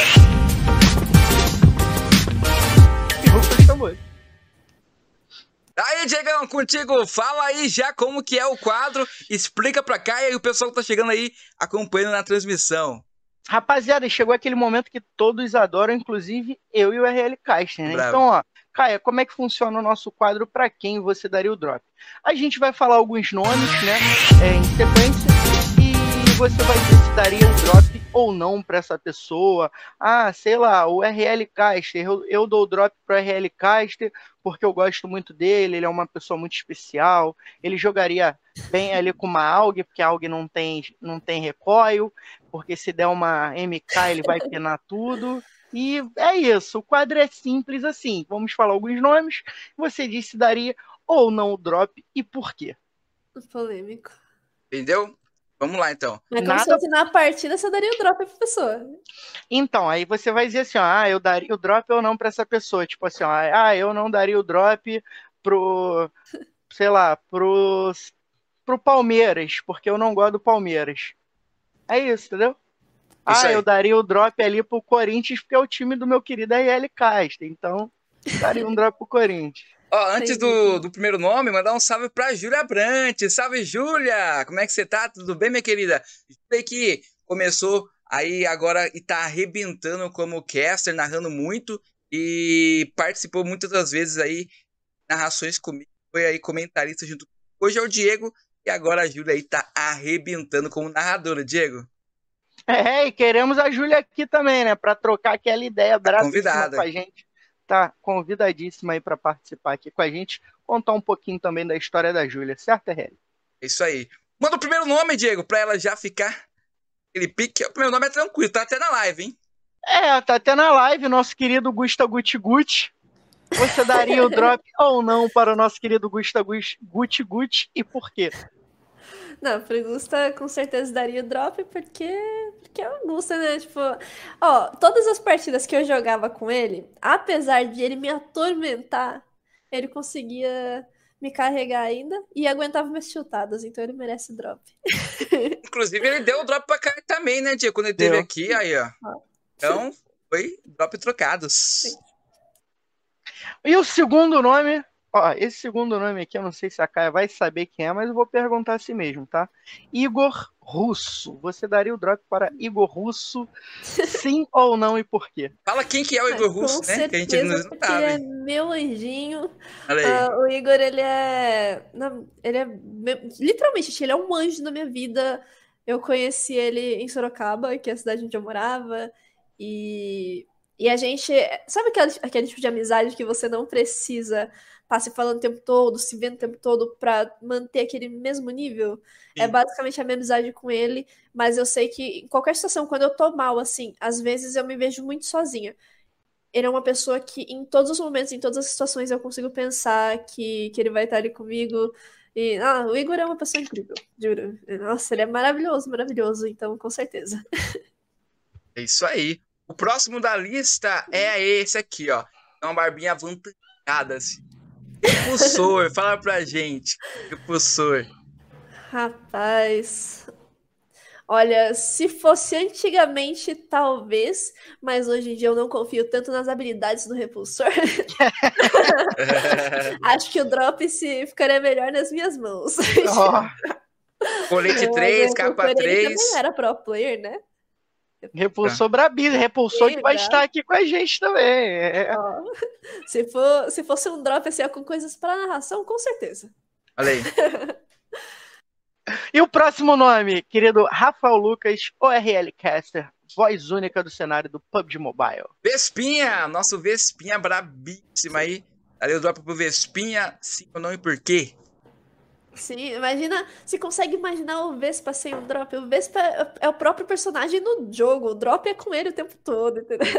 É, e, o Vespa daria, além de, do, por conta desse personagem característico que a gente tem ali nas lives, das transmissões e tudo, porque ele é fora das transmissões também, é uma pessoa incrível para você estar por perto, ele tem um, um, um, um jeito que deixa você sempre à vontade, sempre animado, sabe? É muito bom. Eu gosto quando ele responde o PETA de uma forma duvidosa, que ele fala assim, tipo, ele responde. Sabe quando você responde o pai com medo?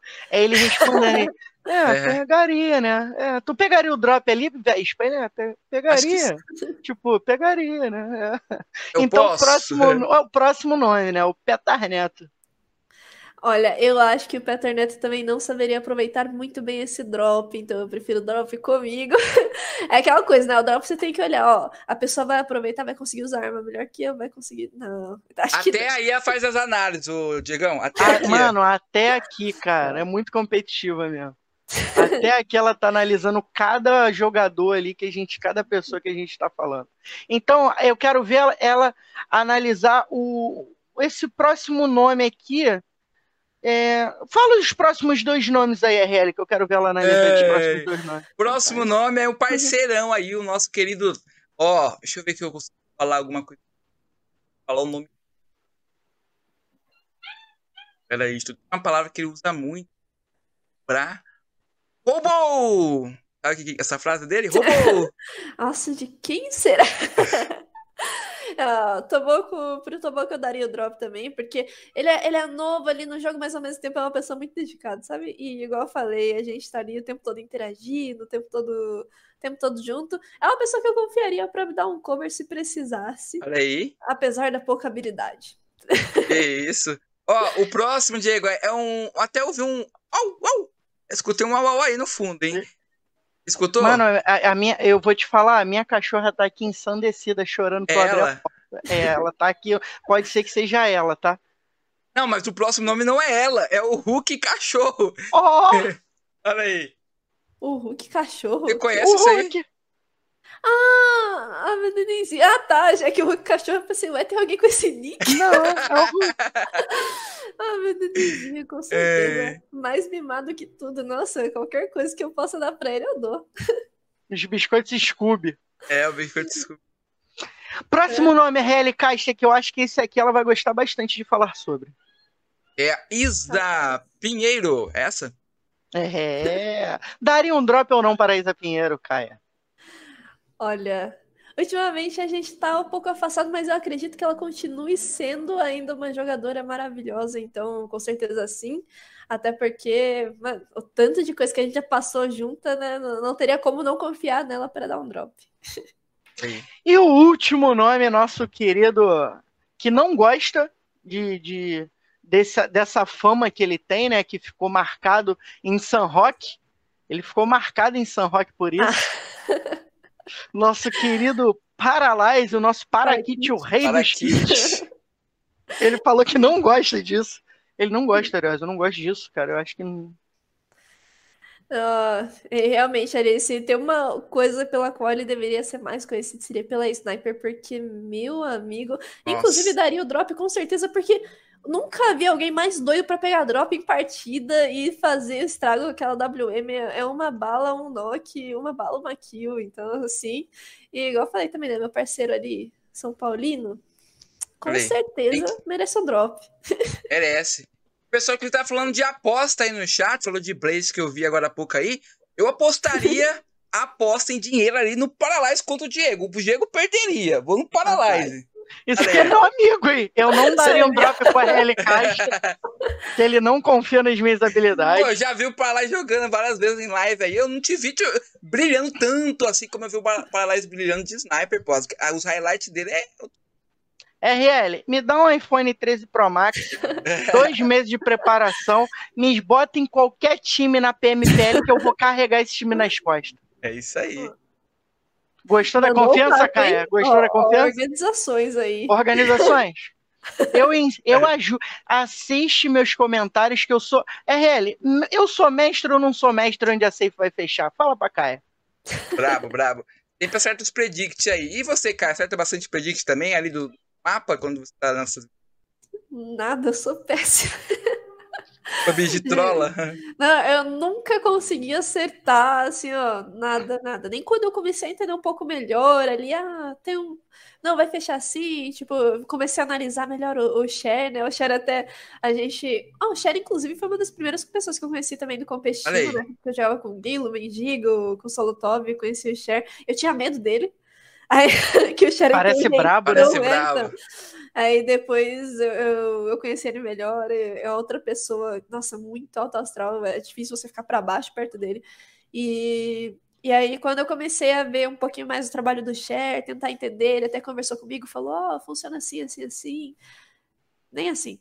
Nem assim Nem eu consegui assim. acertar sempre. Eu sou muito ruim. Ô, Caia, e para quem você não daria um drop? Essa é a parte polêmica. Essa é. é a parte polêmica que a gente recebe mensagem no WhatsApp depois de cada programa. Para quem Caia não daria um drop?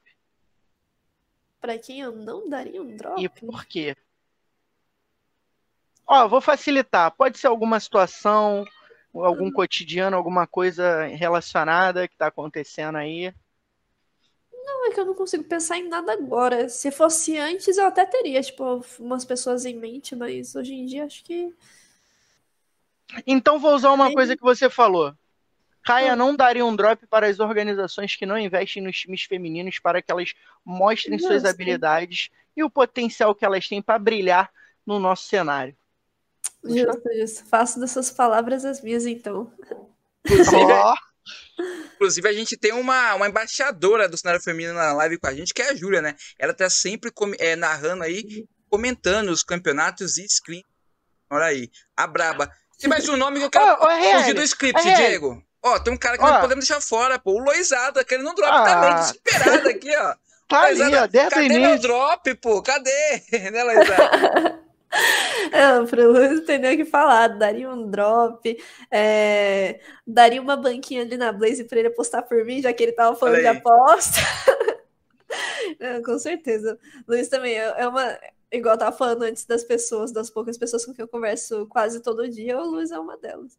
Inclusive, é uma das pessoas até que quando eu fico sem conversar, eu vou atrás para falar, ô, oh, saudades, bora entrar no Discord, bora jogar, bora fazer isso, bora fazer aquilo. E é difícil eu ir atrás de alguém, mas é, é uma pessoa que realmente eu gosto de ter por perto.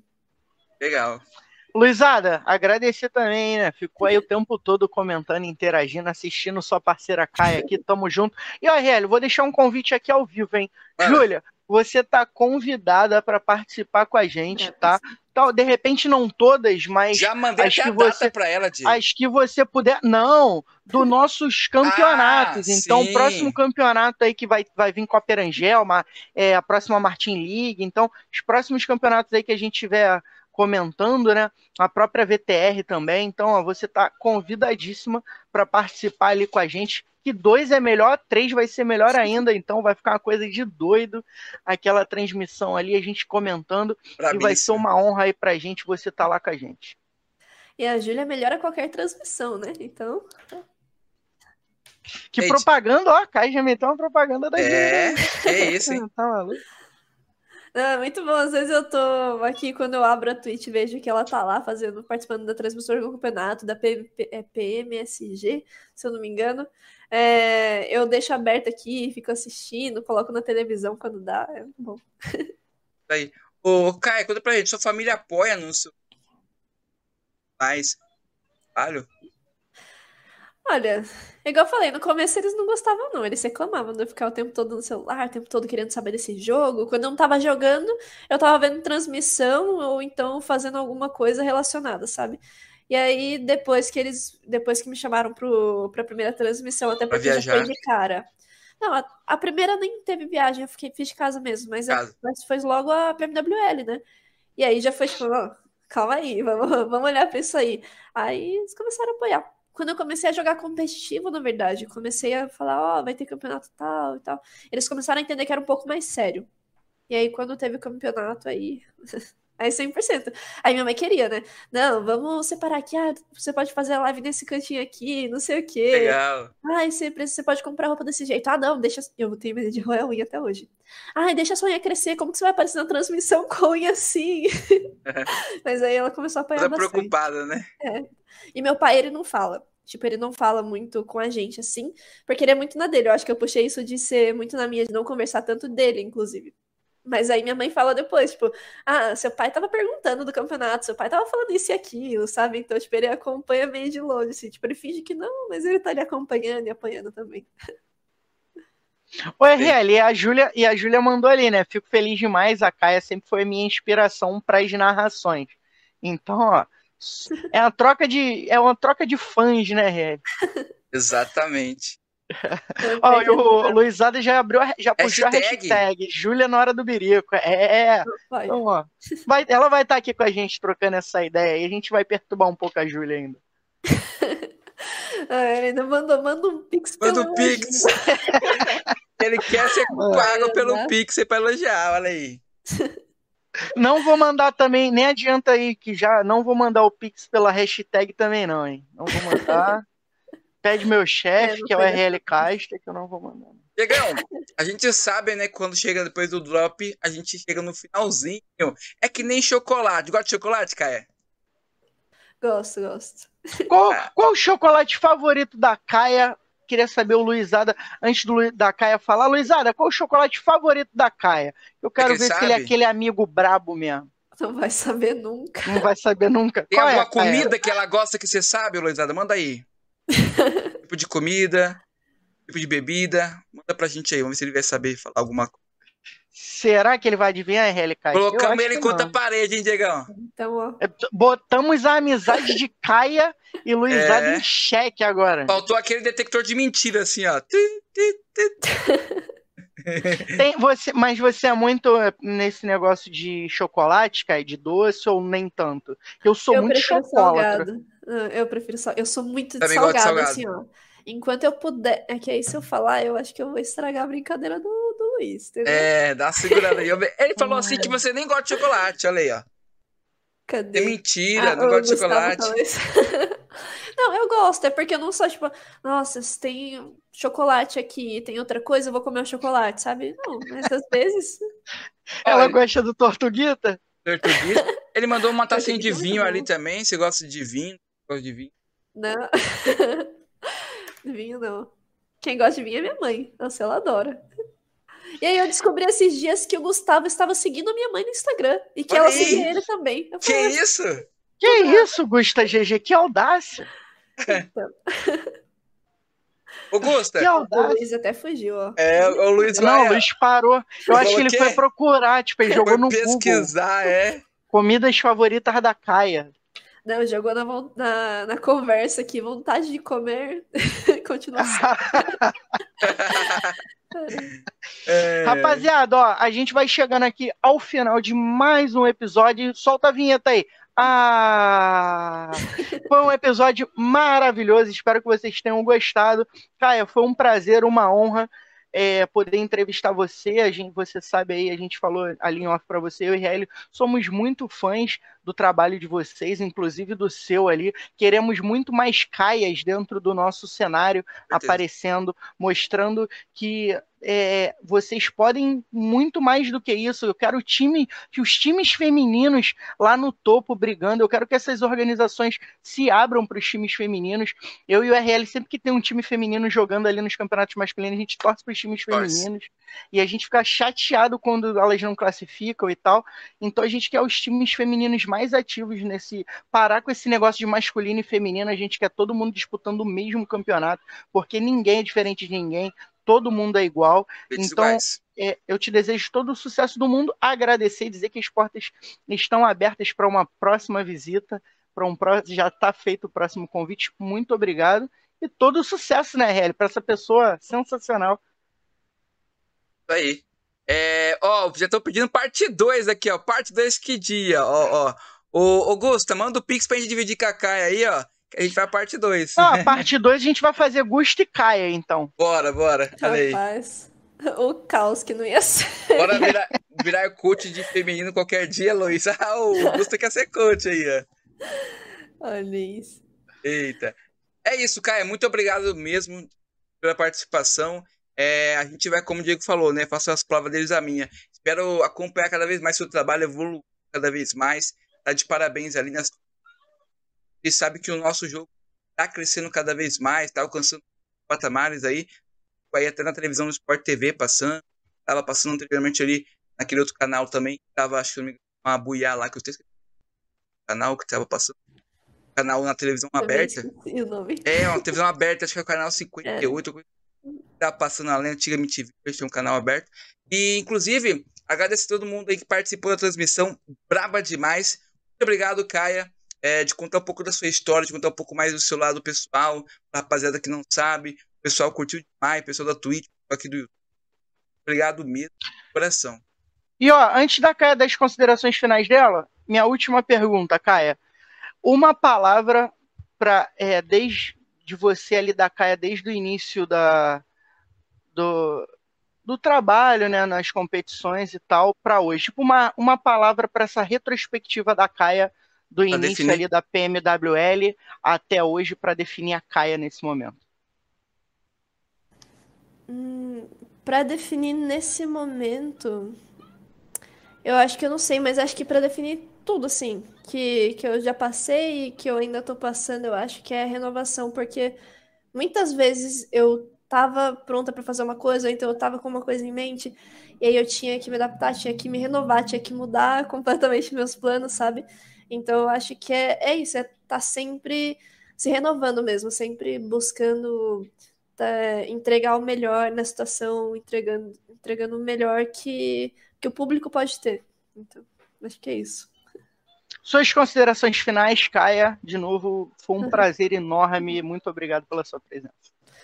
Nada, eu, eu que agradeço o convite. Queria agradecer também quem estava aí no chat o tempo todo, especialmente o Augusto e o Luiz, né? Que o tempo é. todo mandando comentário.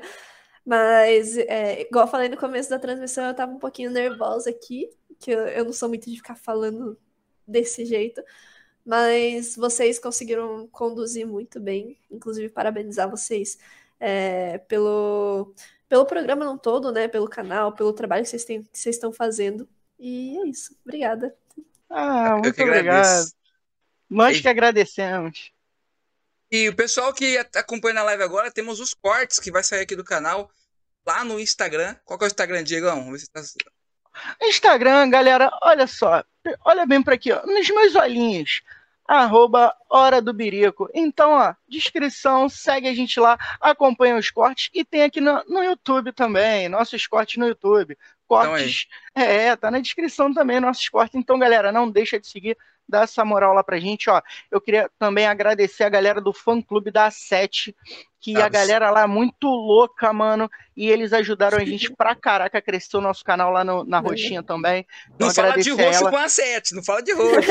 Pela é, no outro canal lá, no TW lá, ó. Então, muito obrigado a galera da 7 aí também, tamo junto, a Nanda, é, a própria Jesse, o Matheus, a galera toda lá, o próprio Catita também, que que ajudou pra caramba a gente, o Urso. Então, muito obrigado a essa galera. Deixa que a gratidão tem sempre que existir, a gente tem sempre que levar gratidão em nossos corações. Então, muita gratidão para essa galera que ajudou a gente. E ó, galera, segue lá também do outro lado, no outro app lá que eu não posso falar a cor, porque senão a galera da, a galera da 7 me bate. Então segue no outro app lá, que a gente está chegando a quase 500 seguidores lá também. Então tamo junto. Rapaziada, muito obrigado. RL, suas considerações aí, se despede da galera, essa voz única do nosso cenário. Única, Bora. né? O, o Petar tem a voz dele única, o RL tem a voz única, então um, uma das nossas vozes únicas do nosso cenário de PUBG Mobile. É isso aí, rapaziada. Tamo junto. Obrigado a todos que estão participando da transmissão. É, agradecer o pessoal que tá aqui desde o começo, o Luiz, o Gusto tá aí, a, a Júlia que chegou agora há pouco. E falar, rapaziada, que a gente tem uma curiosidade, ó. O Gusta é o cara que mais, é, no nossos podcast aqui, mais teve acesso lá no Spotify. É um dado que a gente levantou. E o Gusta é um cara que mais trouxe para o Spotify. A gente tá no Spotify, no podcast, Apple também aí é, se não me engano, na Amazon, várias plataformas digitais. Você pode ouvir aí tomando banho, você pode ouvir fazendo aquela janta, você pode ouvir no carro pro trabalho, ali, facilidade, muita praticidade. Valeu, rapaziada, muito obrigado a todos vocês. Obrigadão de coração aí a todos que participaram do podcast de hoje. Vamos ficando por aqui. Até a próxima. Não esqueça de seguir a Caia nas redes sociais. Canal aí para vocês acompanhar as lives, né, que vai sair futuramente e também Instagram dela, beleza? Valeu, Caia. Obrigado, Diego. Tamo junto. Até a próxima. É, é nóis.